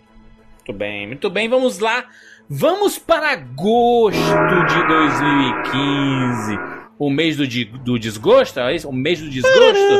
Calma, porque esse mês teve dois filmaços. Dois, Filmaço, três filmaços. concordo. Três Peraí, filmaços. Deixa eu ver aqui. Três? Ah, Três. deixa eu ver aqui. Tem um, dois, Fala aí, Juras, pra ver se tá certa. dois. Dois filmaços. Eu fico com Missão Impossível Nação Secreta. Quatro. Pode adicionar quatro. Tivemos Corrente do Mal Muito bom, melhor filme de terror do ano. e Expresso do Amanhã. Muito bom também. O Will, que estou três pelo menos ace- acertei. Acertou todos, acertou Tu todos. tem uma torragem, Juras. É, Entourage foi um filme bacana, assim, pra quem é fã da série.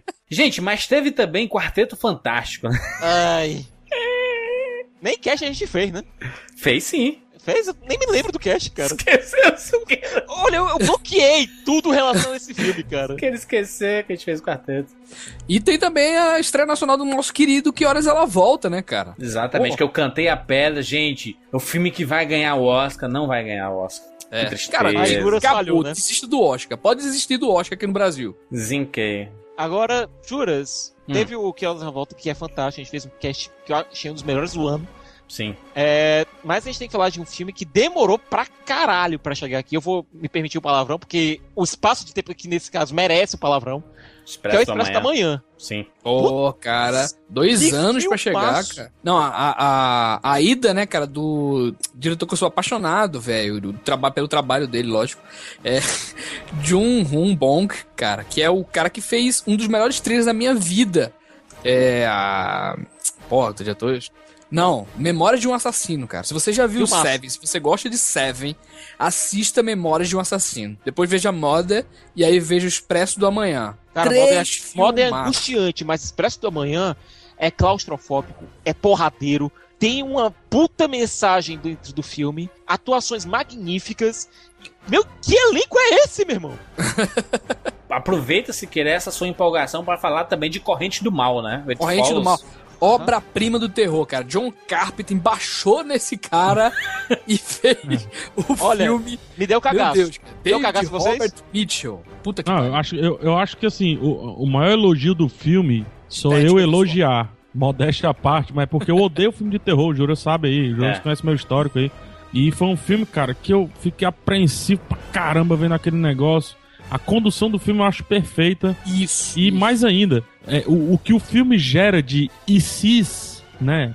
What ifs, né? É muito mais bacana até do que o próprio filme, se você pensar bem. Eu fiquei conversando dias com os amigos. E se não? E se fosse assim? E se assim? E Ó, tal. essa Então é um ideia. filme muito é, bom. PH, ela poderia ser jogada no lixo por qualquer diretor desse daí normal, cara. Porque ela é uma ideia muito fácil de tipo, poxa, que negócio besta, né? O pessoal é, passar coisa de um pro outro, atira tipo aquele Wolf Creek ou esse caso de. Não.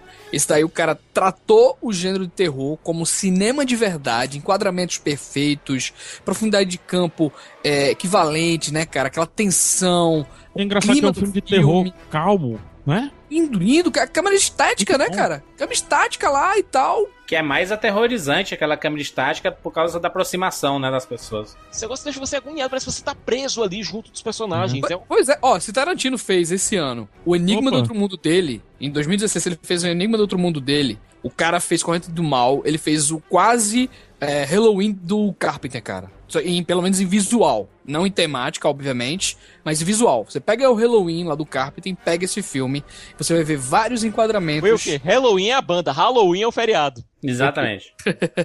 Agora, uma decepção que eu tive esse ano. Bom, O Homem Irracional não vou dizer que foi uma decepção, porque É, não é um não é filme ruim. percepção. né? Não é um É. filme ruim, apenas um E filme o razoável. Fênix tá ótimo, né? O Fênix Pois tá é. ótimo. Papel. Agora, O Pequeno Príncipe, que pra mim era, é uma história que é tão tão doce, tão linda, tão Achei bonitinho poderosa. o filme, se quer. Eu- eu- Ele tem, ele tem um problema só, só no seu terceiro ato ali, mas o. Pois é, o problema é justamente esse, Júlio.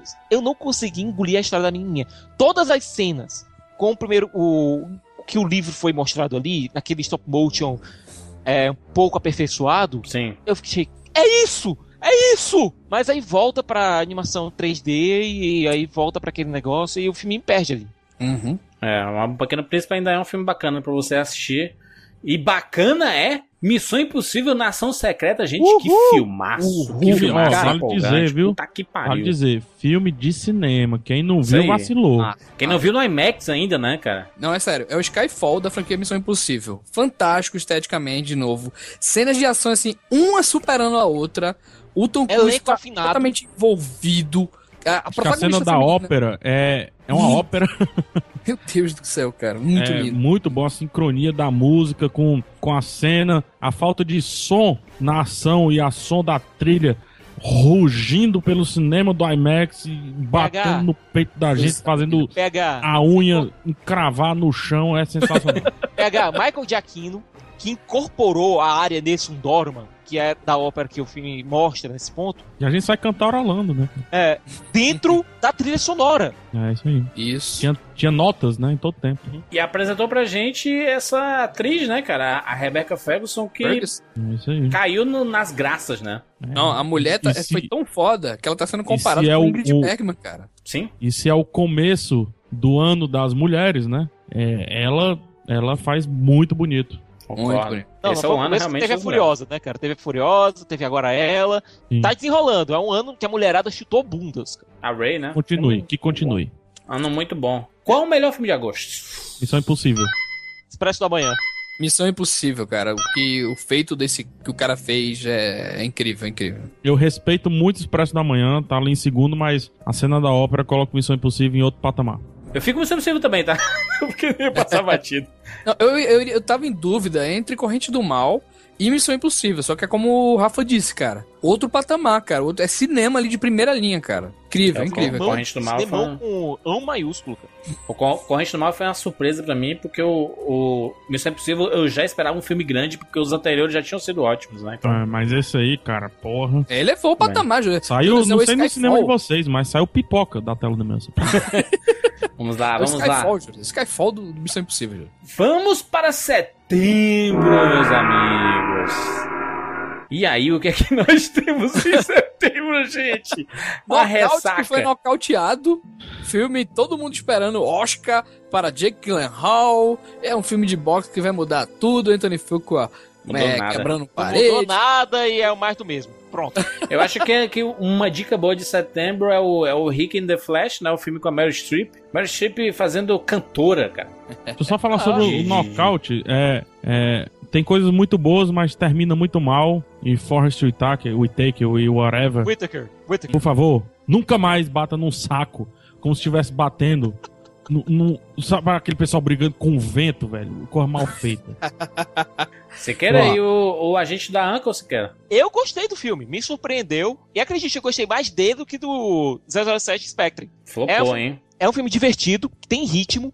É, Guy Ritchie sabe fazer esses filmes Mas com... é a volta do Guy Ritchie, tu achou, Thiago? Eu não vi a Não- gente da Não é, o, não é o Guy Ritchie, não esperem o Guy Ritchie de Jogos Trapaços Dois Cansos Elegantes. Não esperem Ah, o Guy que Ritchie pena, de Snatch, certo? Mas Aqui ele tá longe muito disso, mais pop, mas tá muito divertido, cara. Ele tá... Ele tá, Eu tá- esperava isso, eu esperava isso. Não, não, não espere. É um filme divertido, surtado, entendeu? E que, e que a química entre o Harry Cavill, o Armie Hammer e a Alicia Vikander segura o filme. É a, a o que forma, que faz com que o filme funcione é a química entre os três. Flopou, hein? Você quer a bilheteria? Flopou, flopou. Total, total, total. Mas não é um filme Mas- ruim, não. Eu acho que é um filme muito bonzinho de DVD, viu? aí, de Blu-ray e tal. Quem é que compra hoje em dia, né? Vamos lá. Não, você entendeu, assim, você entendeu. Deixa eu citar um, você deixa eu queira, citar né? um. O filme Citar um aqui, que o filme esse é filmaço. É, filme do Torrent. Deixa eu citar um que esse é filmaço. Demorou pra chegar aqui, mas quando chegou, filmaço. O, o último filme do Polanski aí também, A Pele de Vênus. Eu não sei se vocês chegaram a ver. PH, Thiago. Ah, não chegou em Fortaleza, pra cinema veio direto pra DVD pra Ó, cá. uma ode ao teatro, cara. Ódio ao teatro, assim, incrível também. E teve filme novo do Gaspar Noé. Maurício é fã aí do Gaspar Noé, né? Love 3D, né? Love 3D. Olha, eu não tive Eu coragem de ver. Eu não tive gosto, coragem cara. de ver. Eu gosto, eu gosto do filme. Eu gosto do filme. É um filme que fala. É um drama sobre a falta de sexo, cara. Drama sobre a falta de sexo. Que tem muito sexo. Muito sexo explícito, tá? Não é. Isso, isso. Não é isso. sexo hollywoodiano, né? Olha, é desde... XX, classificação X. Olha, irreversível. É, eu lembro da entrevista do- da Mônica Bellucci, que ela disse que o Gaspar Noé disse: Olha, a gente pode aqui fazer um negócio de verdade mesmo, né? Aqui no filme e tal. Aí ela disse: Não, não sou atriz pornô, sou atriz, não faço isso. Teve uma entrevista que ela falou exatamente essas palavras. Aham. E agora o Gaspar Noé conseguiu fazer o que ele queria com o Love, né? E com a Mônica Bellucci pirata, né? Porque a mina parece a Mônica Bellucci. O, o cara, Maze Runner, prova de fogo, passou batidaço Total, pra mim, cara. Total. Olha, eu achei melhor que o primeiro. Pois é, cara, mas eu, eu, eu tava doido pra ver, porque eu vi o primeiro filme e gostei. É, não é ruim Passou não. batido pra mim. Olha, ele tem mais Primeiro, ritmo eu só vi o primeiro também, achei legalzinho o primeiro. cara. Agora, tem uma cena no filme que é chupadaça de Last of Us. Bonito, bonito. Quero ver Sério. então. Parece que fizeram Ctrl C, Ctrl V. O, o Will Everest. Sim, assim, o Everest é, é um fato incrível, né? O fato, a, a ideia, assim, precisa ser. Precisava ser contado isso aí no cinema e tal, tudo mais. Mas dessas, de- deixa a desejar, né? Assim, o, o evento é muito maior que o filme, aqui no caso. Entendi. Entendeu? É, Nesse Myers, né, fez filme esse ano também, saiu nesse mês, que foi o Senhor Estagiário. com- Finalzinho desastroso. O filme totalmente good vibe. Chega no final, tem. Pois. final covarde. Adoro nesse Myers, cara, os filmes dela. é, se- alguém tem que ceder. Sim. é, o. a- a- aquele, aquele filme com a. O do que as mulheres gostam, né? Divertido. Esse filme é diferente, né? Cara, mas, o- mas o, o senhor estagiário, cara, ele, ele, ele tava funcionando tão bem. E chega no finalzinho, cara, é tão decepcionante, cara, que. Não sei não, viu, cara. Poderia ser um filme good vibe do ano e, e Teve um perdeu. show, né, na verdade, que o Thiago endoidou, que foi o Roger Walters The Wall. Olha, pra mim não, 29. aquilo não é show, aquilo é um, é um é uma mistura de show com um road movie. E funciona muito bem, porque é você pegar a alma do disco e desnudar Um ali movie. junto da alma do, do Roger Waters. É lindo. Obra-prima, obra-prima. Muito bem, muito bem. Então vamos lá, gente. O melhor filme de setembro. A Pele de Vênus. Fico com Roger Waters, The. Wall. Eu fico com Rick and the Flash. Rick and the Flash. Tô sério. Eita, cara. Eu não, eu não sei com o que eu fiz. Não, não fica com ninguém, né, Pé? Juro, eu não vou ficar com ninguém em setembro, mas o, o melhorzinho é o, o Uncle. Muito bem.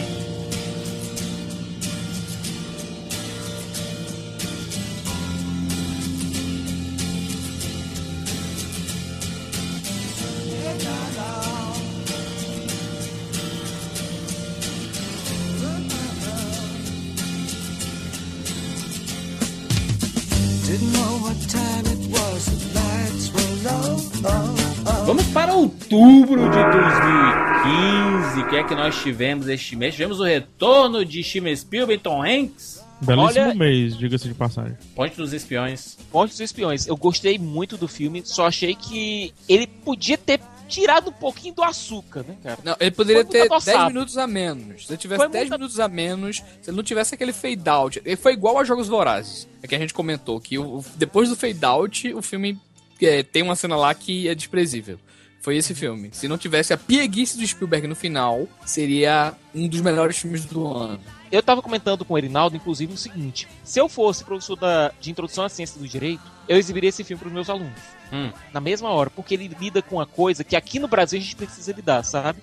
Que é a sociedade vilanificando o advogado porque ele tá defendendo um criminoso. Al- al- É. Alguém que a sociedade despreza e quer ver destruído. Advogado não defende criminoso. Advogado defende os direitos que aquela pessoa tem. Ponto. Tudo bem, cara. Siqueirinha, você lembra, Siqueirinha, que eu estava muito empolgado para assistir o filme do Peter Pan, né? É. Não consegui ver no cinema. Passou batido. E juras? Juras? É, eu tive uma discussão muito grande com vários colegas em relação ao Pan, certo? Ah, Visualmente, o filme é lindo. É um desbunde visual, certo? Mas o meu problema é com o personagem do Peter Pan no filme. Porque, pra mim, Pe- o Peter, ele significa rebeldia, sabe? É ele se livrar do sistema, é ele sim. ser livre. Ele, o próprio poder dele de voar e de não envelhecer já significa uma quebra gigantesca em relação ao que deveria ser. Concordo. Entendeu? Ele não tá preso pela gravidade, ele não tá preso pelo tempo. Esse filme teve polêmica também, né? Envolvendo aí atores e tal, alguma coisa do tipo, Uhum. né, Júlio? Teve. A Runa Mara fazer o papel da Princesa Tigrinha, que era uma índia, que era nativa americana. isso. Bom, mas o meu problema não é nem esse. O meu problema é que Peter Pan, que tem um personagem que tinha que significar liberdade, é colocar aqui dentro de um sistema de profecia.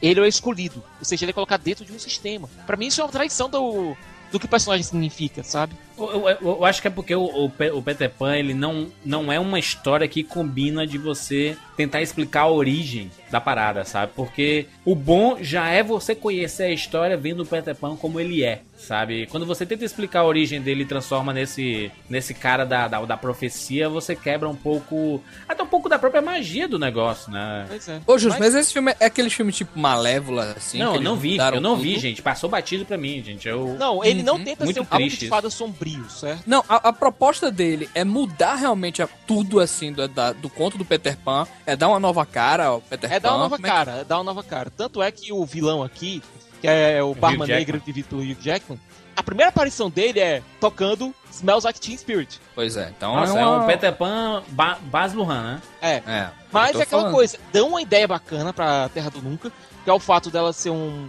um lugar que tá fora do tempo, certo? Uhum. Então eles podiam pegar coisas, influências de vários períodos diferentes, certo? E não, não exploram isso. Eles ficam Uhum. martelando a questão da profecia, profecia, profecia, profecia. E não funciona. Vamos falar de coisa divertida, né? Vamos Perdido falar de coisa boa, gente. vamos falar de Perdido em Marte, né? Perdido em Marte, Puta né? que gente? pariu, um dos melhores do ano aí, gente. Perdido em Marte. É, a gente viu o Ridley Scott, como a gente não via há muito tempo, um Ridley Scott divertido. Que saudade desse Ridley Scott, hein, cara? Meu Deus do céu. Matt Damon comendo a tela, né? Fazendo o Ah, inverso do personagem dele do, do Interestelar. Mas o Wilker. Vestido de BB-8, né? Vestido de BB-8 comendo batata. Exatamente, Espera, BB-8, Júlio, é. tá perguntando. Wilker, por que, que tu disse que tá com saudade do Ridley Scott divertido? Ele nunca foi esse divertido, não, Pois cara. é. Não, que Ah, saudade cara, foi. do, do Vigaristas, Ridley, cara. que saudade do Ridley Scott é, voltando ao bom cinema, né, cara? Tá, voltando ao bom cinema, voltando a. Que saudade Calma, do Ridley Scott, vírgula. Divertido aqui, divertido. Não, é, cara, eu acho que o Ridley Scott nunca teve. É, é, se- seus. Nossa, que Ridley Scott, fim de carreira, né? No máximo ele, ele errava, no ano seguinte ele fazia um filme bacana. É. E aí ele errava o e fazia um filme bacana. que, que, enfim... É não porque gosto ele estagnou, assim, sabe, Olha, cara? Não teve nenhum eu ainda grande defendo filme, Cruzada, grande viu? Eu ainda defendo Cruzada. Cruzada é um é- filme muito bom e fica melhor com a versão do diretor ainda. Diretor, é verdade. Mas aí é que tá a questão, cara. Nenhum desses filmes assim são grandes filmes, entendeu? São filmes razoáveis. Pra, pra o cara que fez Blade Runner, pra o cara que fez Alien, Thelma e Louise, Os Duelistas. Mas vamos lá. O- vamos, vamos pegar o que mais Gladiador. tem. Não, não vamos pegar a carreira do cara, não, porque, pelo amor de um Deus, vamos discutir Ridley Scott, que é, no ano que ele morrer, o Oscar só vai falar dele, porque o cara é foda e tem muitos títulos Tem muitos trabalhos Matt prestados. né? Damon deu, deu uma entrevista falando, inclusive, isso, que assim, é um absurdo esse cara não ter ganho um Oscar ainda. É, Tem isso aí. chance esse ano, viu? Tem grandes A chances esse ano. questão, gente, é que é um velhinho de 78 anos fazendo ficção científica da mais pura espécime, Divertida. Pois é, dando, divertindo um E com muita cientista coisa na unha. com- não, dando não, aula a Nolan. com linguagem recente, cara. O filme parece que foi filmado pro YouTube, filmagem de vlog, filmagem de, Isso. sabe, câmera Exatamente. parada, Várias filmado câmeras, de né, Rafa? pra si.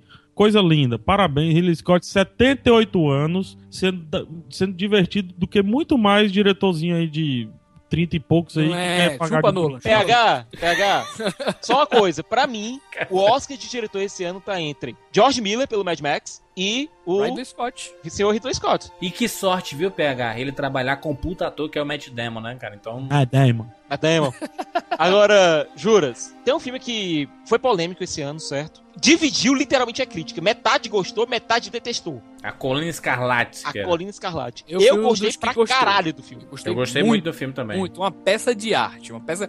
Muita gente eu acho que foi esperando o filme de terror e deu de cara com um romance, Não, sabe? deu de cara com Romance romance, gótico, barra horror Ah, da Hammer, né, cara? Que o É filme é, porque uma o pessoal carta não de entende o Susan. Guilherme Del Toro aí, quem foi com esse- desse jeito aí. O né? Guilherme Del Toro, mano, ele, ele nem é. Às vezes nem ele se entende, mano. A gente vai assistir o filme dele, a gente pensa que vai assistir uma coisa e recebe outra, mano. E é, bom sempre isso, assim. cara, é bom. Ele Bom, sempre é surpreende bom. as O pessoas. você é, for com é a- lindo, cara. O que, que é isso? Coisa linda, uma peça de arte, cara. Sangue na neve, né, mano? Sim, muito bom. Outro filmaço de outubro, Sicário.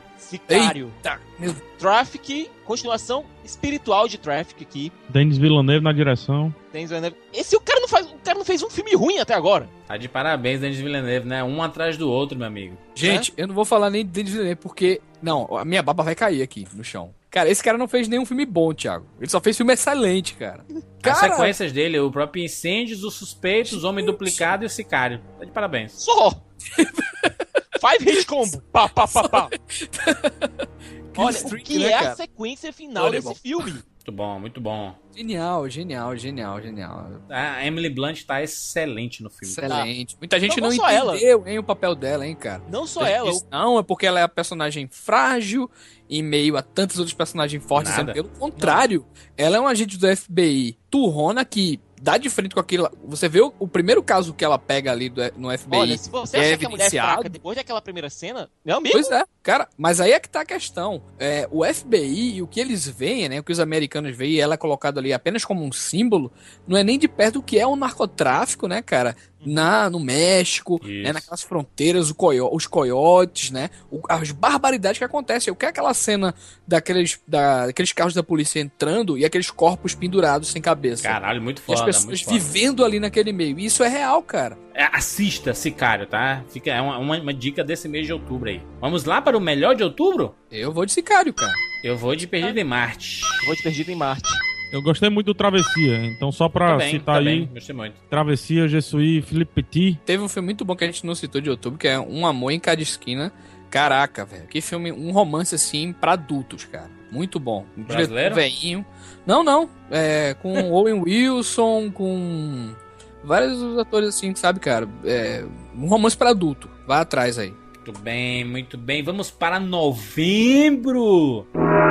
Mês de Jogos Horazes, mês de despedida da franquia Jogos Horazes, né? Olha, se Jogos Vorazes tivesse, term- como eu falei, se tivesse terminado um minuto antes, Dez minutos antes. Siqueira foi achincalhado pelas Dois pessoas, hein, Siqueira? antes. É. Não, e, e o Thiago leu o livro, né? O pessoal, pô, se você tivesse gente aí que tivesse lido o livro, não tinha falado tanta besteira que o final Mas, foi gente, igual o livro. beleza, tá no Ah, livro, e o mas não final do, tá do livro.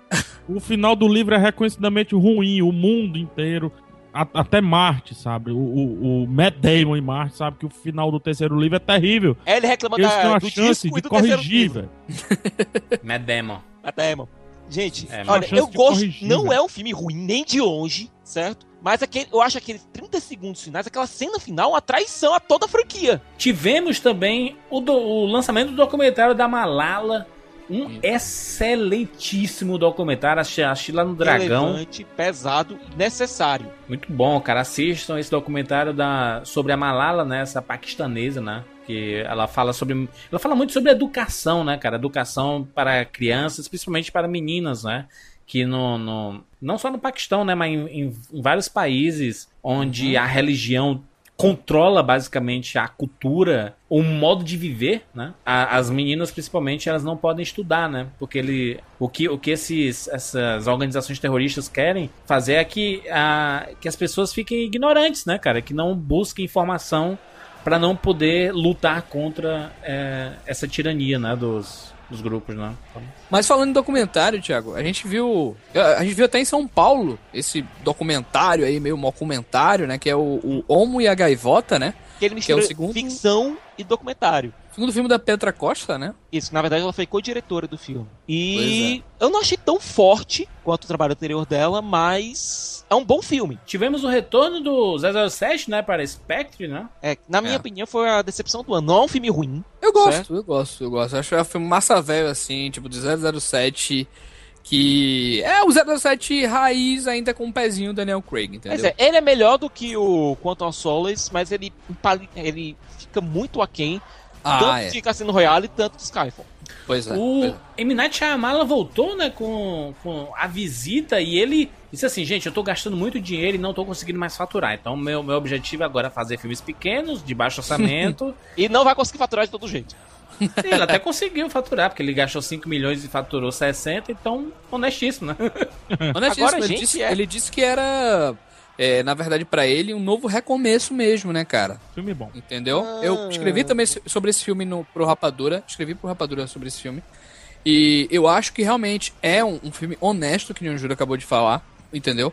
Eu acho que ele faz uma sátira de muita coisa que tá acontecendo hoje dentro do gênero do terror, principalmente no found footage, entendeu? Então, é, eu acho interessante ele partir por essa proposta e, e, que nem eu coloquei lá na crítica, ele deu sinal de vida. Entendeu? Deu sinal de vida. Ó, gente, a- a- eu não tô, não morri mesmo não lá no naquele filme lá do Will Smith, no Fim dos Tempos, no Dama Último na Mestre do Ar. porque foi, gente, pelo amor de Deus, o último mestre do ar. Enfim, Chamá-lo eu acho um cara fantástico. eu também, Júlio. Que também errou sou- em três filmes, especificamente. Não, Metade da filmografia dele. três É filmes, isso, não, eu acho não, que é metade quatro. não. Ele tem dez filmes aí, macho. Ele errou em quatro, Júlio. Quais são, quais tempos, Fim dos tempos, Dama na Ah, Água. tu acha Dama na Água Dama um não. erro? Dama não. Não fale de dama na água, não. Pô, peraí.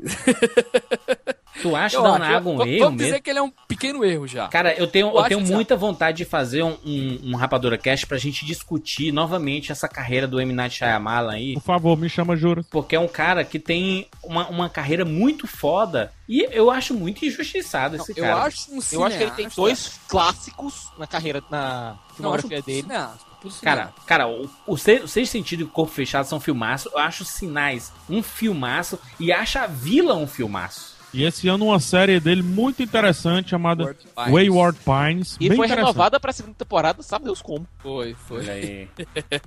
Teve um cara chamado Max Lentz que ele fez um filme legal, muito legal, que é o Poder Sem Limites, e fez o roteiro de dois filmes que, por coincidência, tiraram na mesma semana aqui no Brasil. Que foi o América Ultra, Armados e Alucinados, que é bem divertido, bem filme de ação chapado, Armados e alucinados. Pra que esse subtítulo? Certo? E ele fez um filme que pra mim foi um desastre, que é o Victor Frankenstein. Que você pega um elenco foda, você pega um bom diretor e você joga no lixo com um roteiro que não entende a história que tá contando. Muito bem. Eu acho, acho que outra dica é o Amizade Desfeita, né? O filme de terror. Feito completamente filmando a tela do computador, né? Isso, é. Que Um doideira, né, cara, esse filme. Que experimento estranho, né?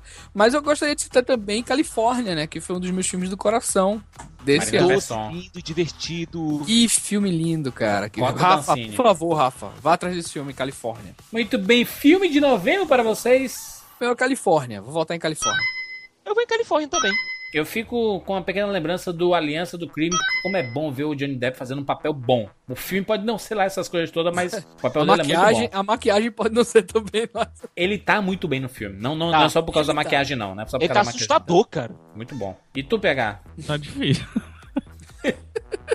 não, Quando tá ele vê difícil. Eu Califórnia, ele volta. Quando ele vê Califórnia, Não, eu ele... praticamente não assisti nenhum filme aí esse mês. Tava viajando, tava de viagem. Esse no Coração Verdade, do tava de Mato, tu férias, viu né? não? Próximo Hã? do maio é dezembro, cara. Ah, é Dezembro. dezembro, né? Desculpa. É, não vi, eu vi o, o Jobs, né? Sério?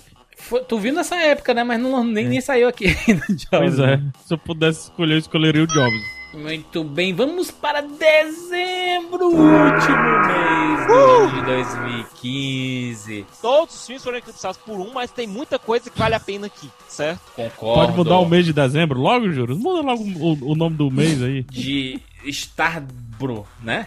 Setembro.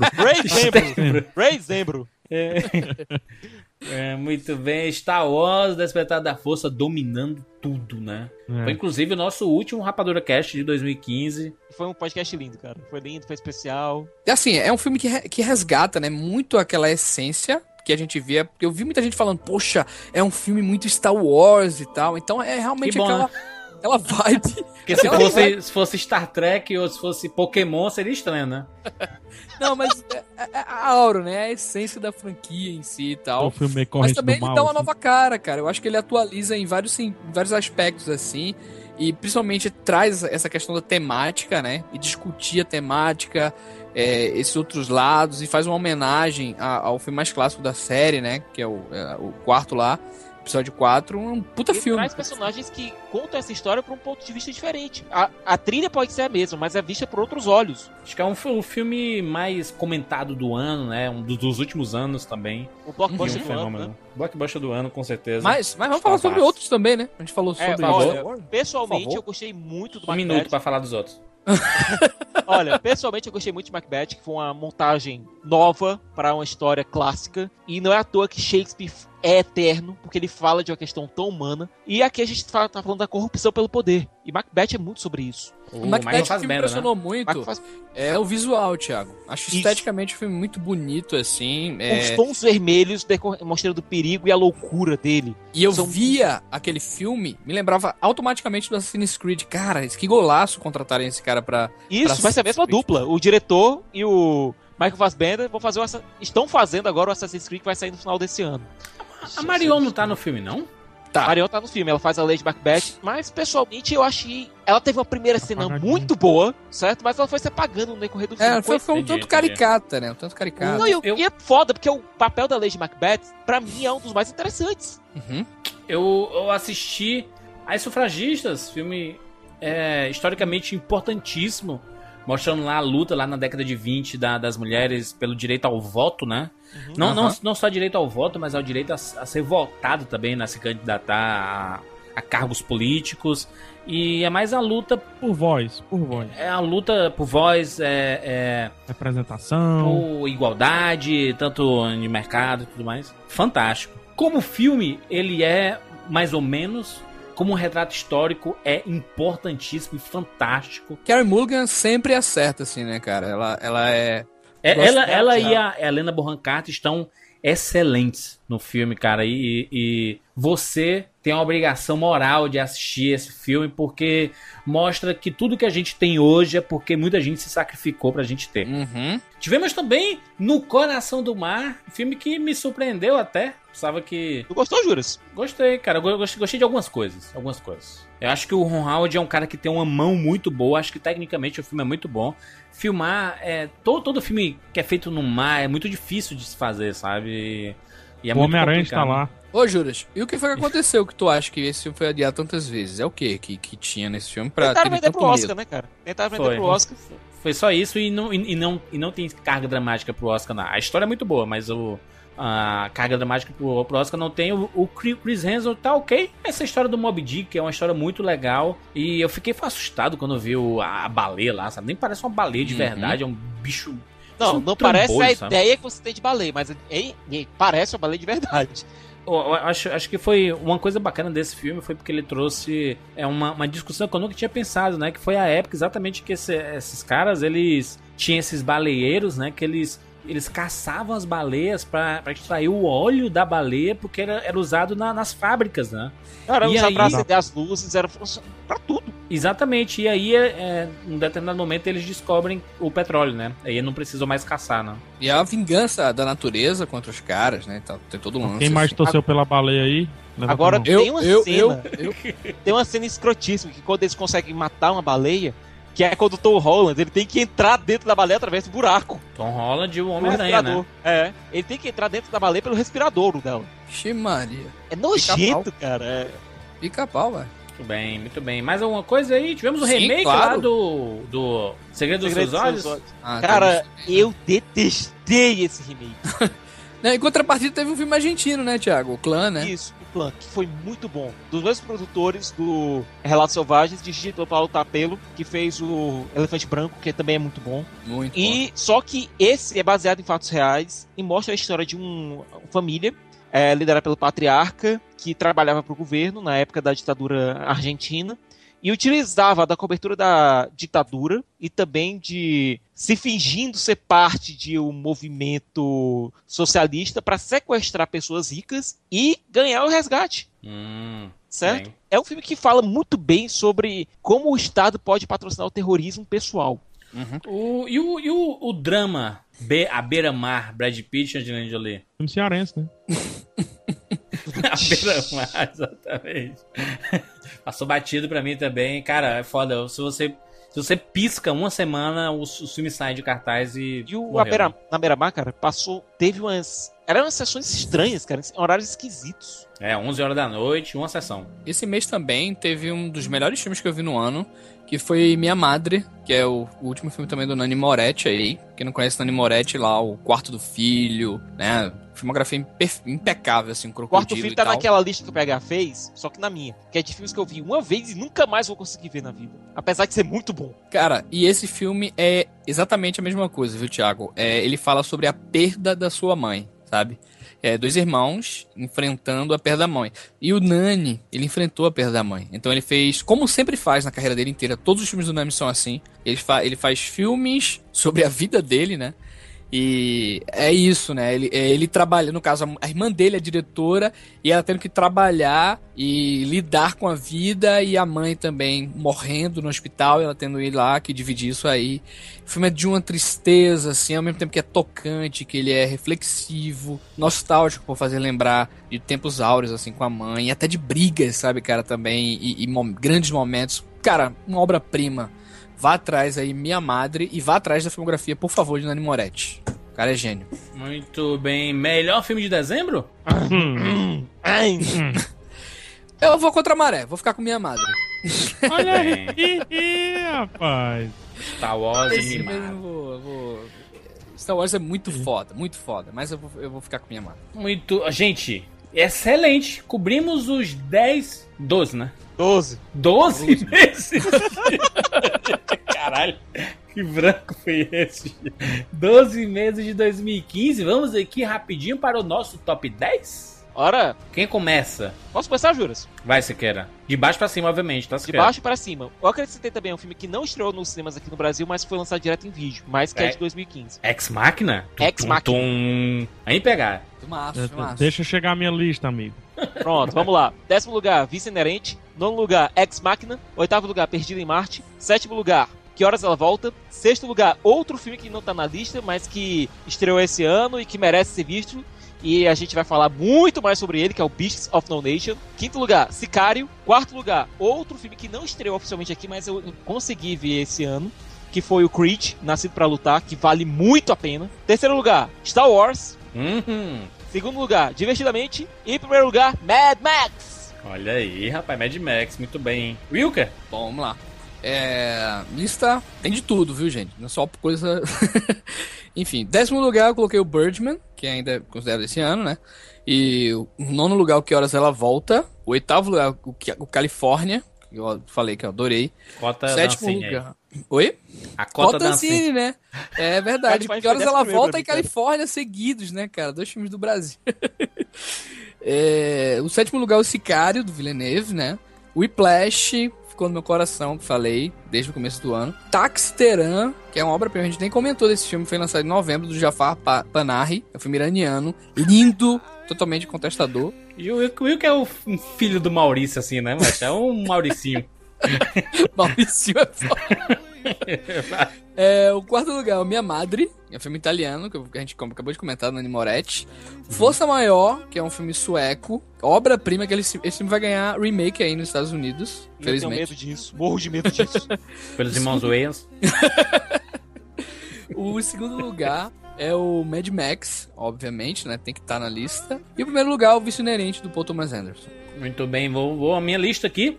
Lembrando que não vou, não vou colocar na, na minha lista quatro filmes aqui que foram lançados em 2015, que são de 2004, que é o Whiplash, o Birdman, Coração de Ferro e o Jogo, e o jogo da Imitação, que são Isso é a mesma filmes... coisa, viu, Juras? Eu, sou, eu acho excelentes, mas pra mim são filmes de, de 2014. Pô, e tu diz isso antes, mano. Não, não, é foi o meu critério, foi o meu critériozinho, tá? Vamos lá, em décimo lugar na minha lista, Veloz e Furioso 7. É, que eu gostei muito. Em nono lugar, Corrente do Mal. Em oitavo lugar, Kingsman. Em sétimo lugar, Jurassic World. Em sexto lugar, Beast of No Nation. Em quinto lugar, Missão Impossível Nação Secreta. Em quarto lugar, Perdido em Marte. Em terceiro lugar, Mad Max. Em segundo lugar, Star Wars, O Despertar da Força. E o meu primeiro lugar foi Divertidamente. É, Jurandir é a cara da Pixar, cara. Toda vez que eu vejo a Pixar, eu lembro de Jurandir. Especialista, especialista. Ai, PHzinho. Vamos lá. Tu cagou o pau aí, né? Mas. Vamos lá, em décimo lugar eu coloco A Travessia. Acho que é um filme muito divertido de se ver. É, nono lugar, Corações de Ferro. Do ano passado, mas aí o Jurandir cagou o pau aqui a putaria toda. Oitavo lugar, Kingsman. No, é, sétimo e sexto lugar, Jogo da Imitação e Teoria de Tudo, meio que empatadinhos ali. Divertidamente, quinto lugar, Perdido em Marte em quarto. Terceiro, Mad Max. Segundo lugar, Star Wars. E primeiro lugar, aí a polêmica, mas meu filme preferido desse ano, Ex Machina ou Ex Machina. Olha aí, PH rapaz. não é polêmica, é um filmaço. Obra-prima sci-fi. Estou, estou já na, na minha campanha do Oscar pra ganhar pelo menos aí os, os visuais, efeitos PH, visuais. Efeitos visuais. PH, high five, high five, high five. High five. Apesar que Mad Max é apelação, né, cara? É, apelação, mas aí, ó, que, você que assistiu Star Wars, gostou muito, quer conhecer mais Oscar Isaac e o General Hux, num papel totalmente diferente, assista o Ex Machina e de quebra assista Questão de Tempo, melhor filme de viagem no tempo já feito. É, o Dr. Who vale, cara. Questão de... Pera aí, pera aí, pera aí, pera aí. Opa! Esse foi o nosso resumão de 2015. Como de praxe aqui no Rapadura Cast, né? O primeiro podcast do ano sempre é o resumão do ano anterior dos melhores filmes lançados. Caraca, falei até meu voz. Mosquito aí, mano. Engoli o mosquito. É, resumão dos melhores filmes lançados no ano anterior. Então deixa aqui nos comentários. Nós queremos saber o seu top 10 dos filmes lançados em 2015, obviamente nos cinemas, né? E, e os que fugiram um pouco da linha, né? Que é o Ex Machina e o Beast of No Nation. Um saiu no- nos meios alternativos e o outro saiu no Netflix, né? Mas podem ser considerados sim no top de todo mundo. Inclusive já anotei Ex Machina para assistir. E enquanto você está ouvindo esse programa, eu estou assistindo. É isso, nós temos nossas redes sociais. Siga você é ouvinte novo. Sim, tem muita gente. Rapadura Cast 10 anos, 2016. PH, você que é, é Rapadura Cast original. Esse ano é o, é o Rapadura Cast 10 anos, hein? Exatamente, 10 anos de Rapadura Cast. Vamos fazer uma Estamos festa organizando várias comemorações, né, Júlio? Lá. Sim, A vamos festa vai fazer. ser no AP do PH. Vai Vamos sair o fazer. documentário do Rapadura. Não, mentira, isso é um projeto futuro aqui. Tá, tá- É verdade. Posso Tem fazer? aí. Posso fazer. Eu PH. dei a ideia, eu dei a ideia. Antiga já a ideia que eu dei, mas. PH documentarista aí, meu filho. 10 anos do Rapadura Cash. Temos muitas histórias, muitos programas, muitos feedbacks. Por isso que é importante você dar o seu feedback aqui no rapaduracast.com.br nos comentários. É, ou então na- nas nossas redes sociais, mas a gente prefere até que seja nos comentários, porque fica registrado, né? A, a sua opinião quando um ouvinte estiver ouvindo esse programa, sei lá, em 2017, nas vésperas da gente lançar o nosso resumão 2016, ele tá escutando o resumão de 2015 e nos comentários tem a opinião de todo mundo lá com seus top E, 10 e- e e é né? orgulho, hein, Júlio? Daqui a, vi- daqui a 10 anos o cara vai lá, pô. Tem um comentário aqui, ó, do, do, do, do Rapadura Cast 10 anos, cara. Sim. Já pensou? Eu tenho orgulho, cara. Eu tenho orgulho. Tá lá do Terminator lá. O comentário meu do Terminator lá. Porra, aí, cara. Exatamente, cara. O Will, que, o Will, que é participante do, do Rapadura Cast, tem, tem comentário dele no, no- lá nas origens do Rapadura Cast. Nós temos, PH, inclusive amigos, né, que comentaram no começo do Rapadura Cast e fizeram parte aqui da, da, da amizade que a gente sempre encontra por aí, como Juliana, Juliana Viviane e tudo mais, né? Igor Vieira, que foi redator, Erinaldo. O Rui Gomes, É. que tinha 33 anos. Rui Gomes ainda tá com 33, tá com Ele- 43 agora, hein? Nossa, tá muito velho o Rui, hein? Cara, encontrei o Rui agora na sessão de o, Os Odiados. Encontrou ele? Cara, muito bom. Foi? Cara, aquele bicho Bruno, como é o nome dele? Bruno, que era lá de Curitiba. Aquele bicho. Bruno Mendonça. Bruno Mendonça, cara. Aquele Ah, cara Aquele... é vivo ainda, mano? É vivo, ele participou de alguns Rapadura Cast. Então, assim, tem, tem muita história neste programa e, e muito se deve a, a você, meu amigo ouvinte, que deixa seu comentário e manda feedback pra gente. Estamos aí, Rapadura Cast 2016, comemorando 10 anos do programa. Deixe, deixa aqui seu comentário, porque esse ano tem muita coisa pra gente falar. Você já sabe, chegou em abril, tem o nosso é, preview do Summer Movies, os grandes lançamentos do verão. verão, e chega aquela vinheta maravilhosa e tudo mais. E tem aquela brincadeira lá do Oscar. A gente faz toda a parada que você já está acostumado aqui no Rapadura Cash. É isso. Nossas redes sociais estão todas na postagem: Facebook, Instagram e Twitter. E você pode seguir. E tem o nosso canal do, do YouTube que estamos planejando algumas coisinhas novas. Estamos aqui testando formatos e tudo mais, mas a parada vai engrenar. É isso. Nos encontramos na próxima. Tchau.